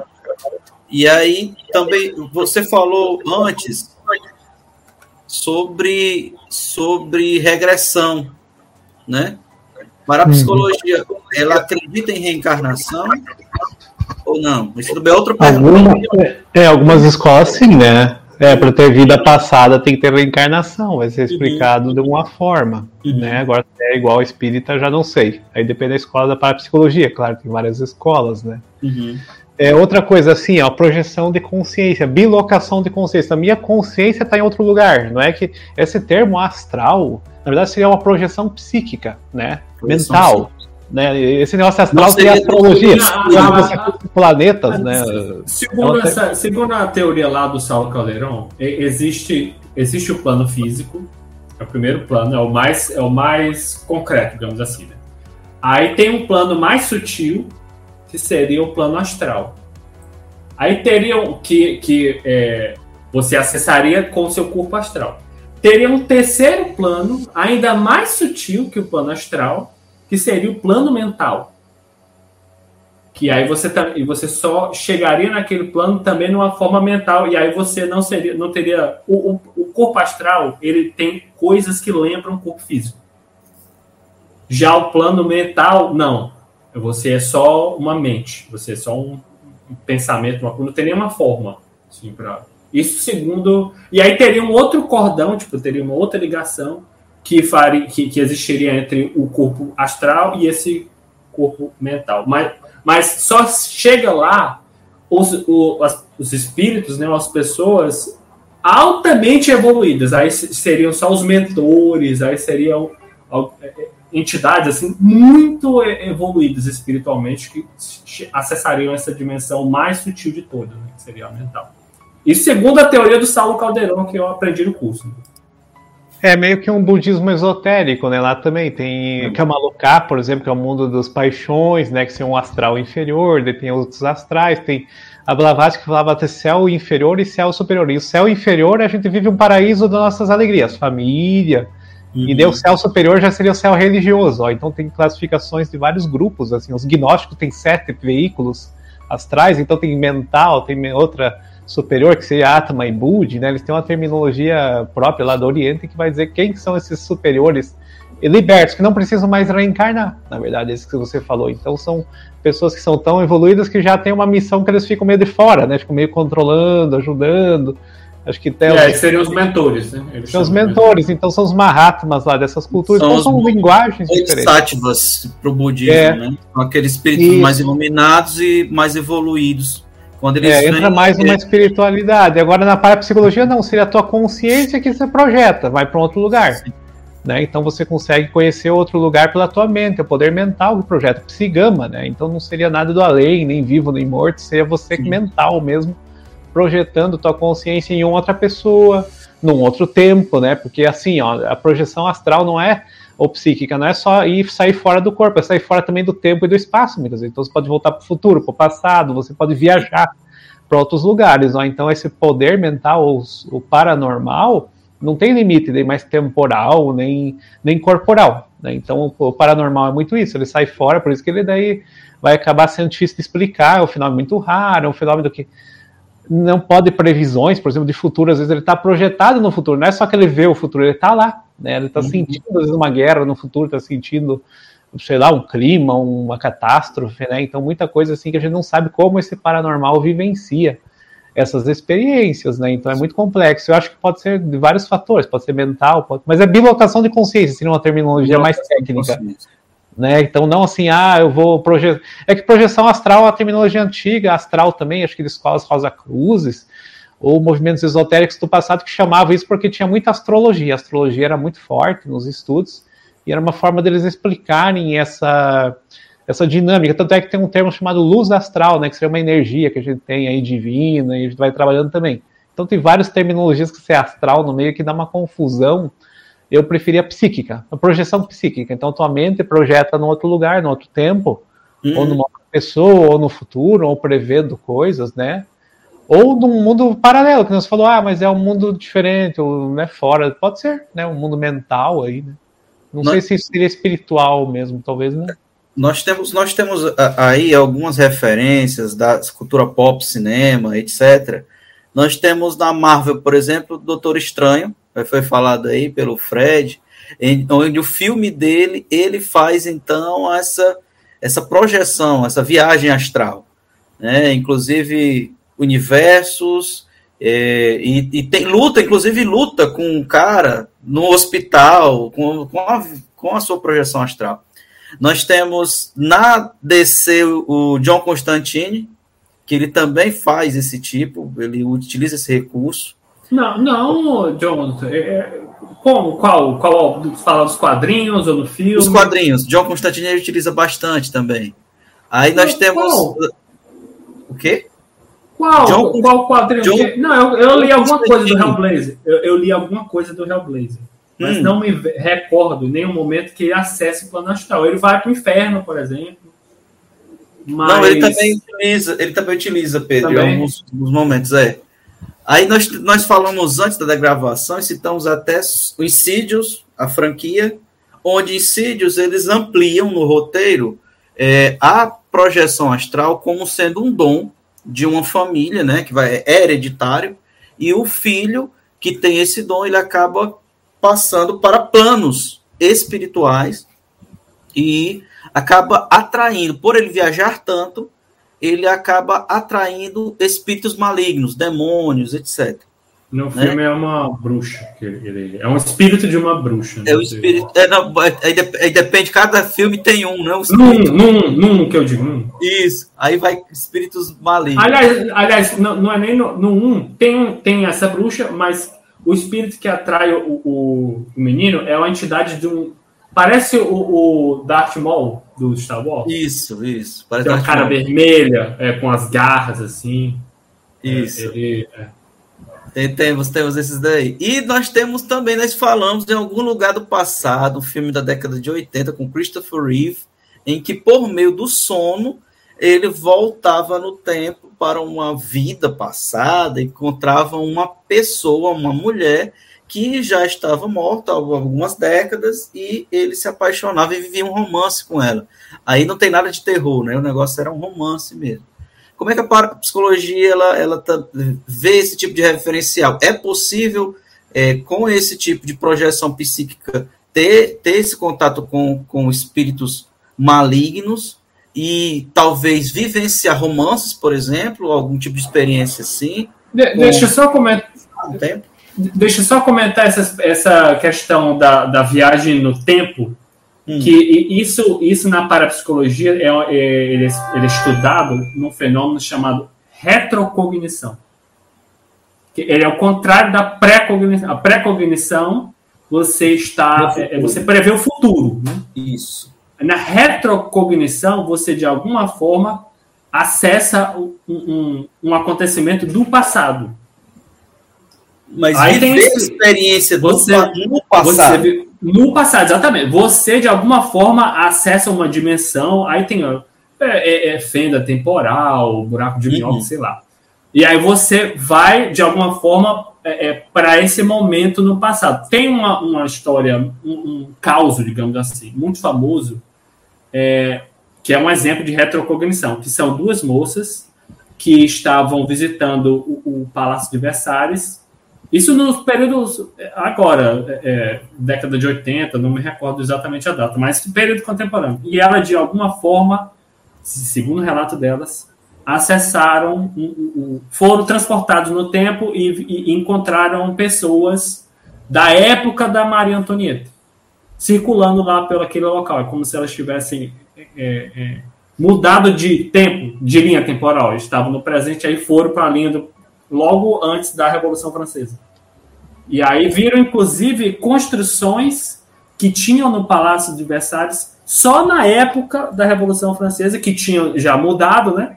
E uhum. elas viram essas, por exemplo, uma ponte. Ah, a gente passou por uma ponte, só que quando elas voltaram, a ponte não estava mais lá, porque a ponte, a, a, com o passar dos séculos, né, ela foi tirada, né? Então tem esse fenômeno, a retrocognição. Você de alguma forma acessa uma realidade de um tempo histórico passado que não é o seu. É certo. Tem mais uma, tem a simulcognição ainda, que é ao mesmo tempo, as mulheres na guerra, quando tinham soldados na Europa, né, elas conseguiam saber que o soldado morreu, que era o marido dela, na mesma hora, morria no mesmo momento, só que dela recebia a carta, a notícia depois que o marido tinha morrido na guerra. Então era simulcognição. Ao mesmo tempo, ela tinha previsão ali, né? Só por telepatia, provavelmente, algum contato muito íntimo que ela tem com o marido, e aquilo mentalmente, pelo subconsciente, ela saberia o que acontece. Eu não sei se isso aí seria bem espiritual. Talvez seja assim, ó. Meu subconsciente sabe tudo que o meu subconsciente do meu pai sabe. E o do meu pai sabe do meu avô. Talvez 500 anos antes, tem uma explicação assim. Então, esse, toda essa informação do passado vai vir junto. Né? Então eu vou saber o que que meu tataravô fazia lá, carroça, guerra, ou sei lá o que, que tinha na época, né?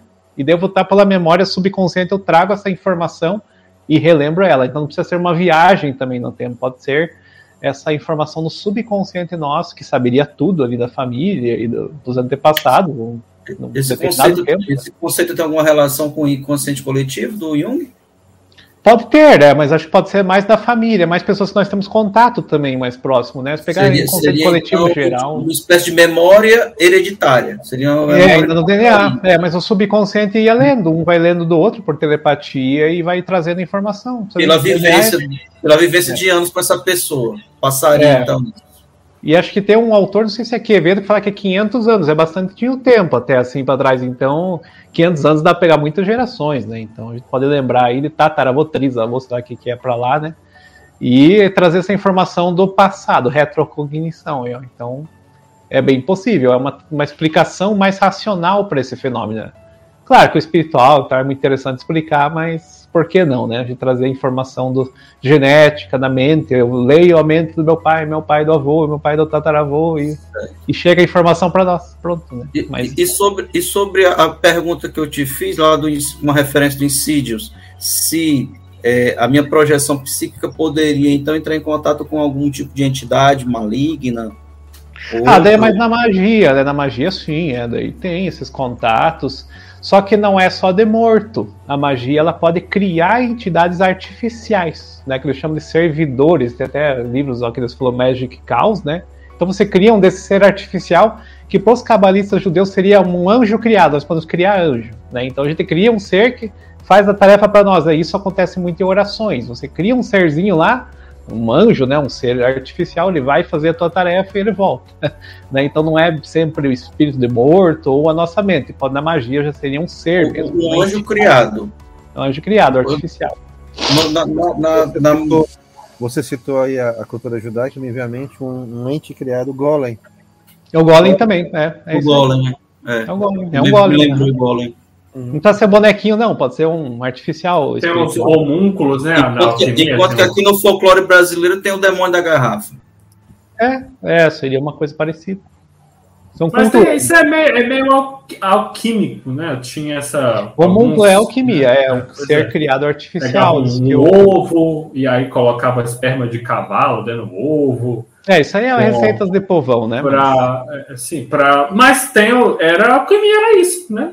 É, é povão mesmo. É, pra mas criar criar- o homúnculo. Não, não, peraí, peraí. Um homúnculo pequeno. Só fazer uma, uma pequena reparação, Pedro. Não, não é que a alquimia seja polvão. A alquimia, ela está inserida dentro do, do conceito hermético. Algumas pessoas erroneamente confundem o hermetismo com a alquimia, não tem nada a ver. Sim, mas a alquimia que eu digo é da, é da experimentação. Sim, A- porque Antes, antes da, da química se alquimia existir como surgiu- metodologia, né? é, a alquimia surgiu na, na- de forma empírica. É, é, era, era atividade feita de forma prática. Mas ainda assim, havia sim os escritos, manuscritos, e vi- haviam receitas, indicações para se chegar a um objetivo, né? para se chegar a um resultado. Então, de certa forma, havia era um processo científico, lógico, isento da nossa estrutura positivista, academicista, que a gente não utiliza, que naquela época não se utilizava. Mas não é que pode dizer que seja povão, mas existe sim. O que, você pode falar de povão não é alquimia. Você vai falar de crendices ou de práticas que foram herdadas, tá? Por exemplo, nós temos práticas é, medicinais caseiras que nos foram herdadas através dos negros escravos, que nos foram herdados através dos silvícolas, dos índios. A nossa mestiçagem também não foi somente étnica nem, nem genética, não. A nossa mestiçagem passa pela cultura. Né? Então a gente é a somatização de muitas culturas, e isso nós trouxemos o uso, o uso de plantas medicinais, o uso de chás, de, né? então tudo isso, e, e sob uma certa ótica, não deixa de ser um, também um certo processo alquímico, né? Não deixa de ser. Mas assim, essa, eu, eu não sei, eu gostei muito você falou, ah, do povo. Não, não é. Não, Eu porque assim. o que ele aí- citou- é- É, o que o amigo na citou verdade, foi Grimórios, assim- foi livro de receita da popular de feitiçaria, isso aí. Não, é. mas é fa- é, o seguinte, é, é, também é uma diferença, tem um certo preconceito, eu, eu identifico um cheiro assim de pre- preconceito é, é, so- social, sociocultural aí, né? Não, se, não. Se, o se o experimento é feito por um, um- um europeu ali na Idade Média, com um Paracelso, o mesmo experimento, pega um ovo, coloca, esse, esse experimento é real, não é, estou inventando não. Pega o ovo e coloca um esperma de cavalo para tentar gerar vida, né, que era uma, uma gerar vida artificialmente, que foi, era um, do, uma das, um, um dos muitos experimentos que foram feitos pelos alquimistas ali naquela no iníciozinho né, da, da química, né, junto com tentar encontrar a forma, o elixir da longa vida, né, a pedra filosofal, né. Então, esse era um dos experimentos. Se esse experimento é feito naquele contexto, aí não, é alquimia, e aí Não, tem- não, é, é a origem da Não, não, química.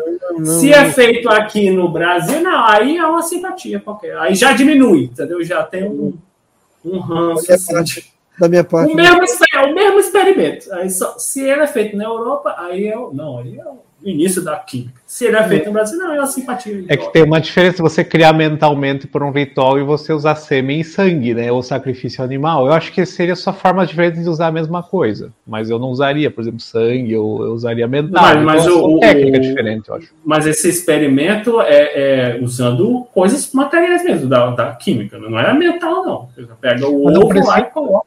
É, foi a mesma coisa que eu falei do Pitágoras. Pitágoras não tinha sacrifício de animais. Ele trocou por uma vaca, um bolo de vaca e teve o mesmo resultado dentro do ritual. Antigamente os judeus sacrificavam animais. Hoje a oração substituiu o sacrifício. Está no Talmud, está nos textos judaicos atuais de Cabala. Então foi uma evolução do culto. Na verdade é a mesma coisa, né? Só evoluiu. Não é nesse sentido. Não é que é o povão ou eu sou ou eu sou superiores. Né? Na verdade é só o, o culto mudou e a magia. As né? práticas mudaram. Gente, vamos, vamos então caminhar, né? É, já saímos de viagem astral, já estamos é, distantes aí. Vamos para nossas considerações finais, já quase duas horas aqui de gravação. Pedro Fontinelli, por favor, comece com as suas considerações finais. Bom, eu só queria é, é, deixar a minha gratidão por essa conversa excelente, né? Como sempre, mais um papo super instrutivo, muito muito interessantíssimo, né? Com os nossos nossos consultores, nossos especialistas, né? Sobre esses temas tão tão controversos e ao mesmo tempo tão tão curiosos, tão interessantes, né? Que mexendo ali com a parapsicologia e as suas relações com seitas, seitas esotéricas e a viagem astral e o hermetismo, né? Como sempre, um, uma conversa bastante interessante. Eu espero que, que outras, outras tantas é, venham né? futuramente, brevemente. E é isso. Beleza, obrigado, Pedro. E a gente espera, com certeza, que você termine o seu curso de viagem astral para poder ministrar para a gente, viu? Em breve. Terminei já, terminei já. Não, você disse que não pegou o seu certificado lá no plano astral? ah, bom? então tá. Você, Você deseja que eu consiga pegar. finalmente ir, tá certo. E nos passe isso, aí nos passe, ministra uma aula O- pra gente, viu? o Fred, o Fred tentou me iniciar no mundo das drogas, aí para eu conseguir ir através, através de psicotron. Aí eu falei, pô, mas é só na base da, da, Olha, da droguinha. foi uma tentativa infrutífera, porque o único, o único resultado que eu consegui foi deixar ele dependente químico, porque a viagem mesmo não rolou. Até hoje ele é viciado, ele não faz mais. Ele Mas só eu já. Manassés, já estou no Manassés, viu? E- Ah, bom, vai dar agora certo. sim, já Vai tá dar vai, certo. vai dar certo, vai dar certo. Vamos ver. Mariano, por favor. O problema é que para ele ensinar ah, o curso para nós, ele vai ter que dar o, mostrar o certificado no astral para nós também, então vai ser difícil essa comunicação. Vai, vai ser difícil. É, eu ia deixar um livrinho ó, de magia, um livro fininho para vocês lerem, assim, uns mil, duas mil páginas. né?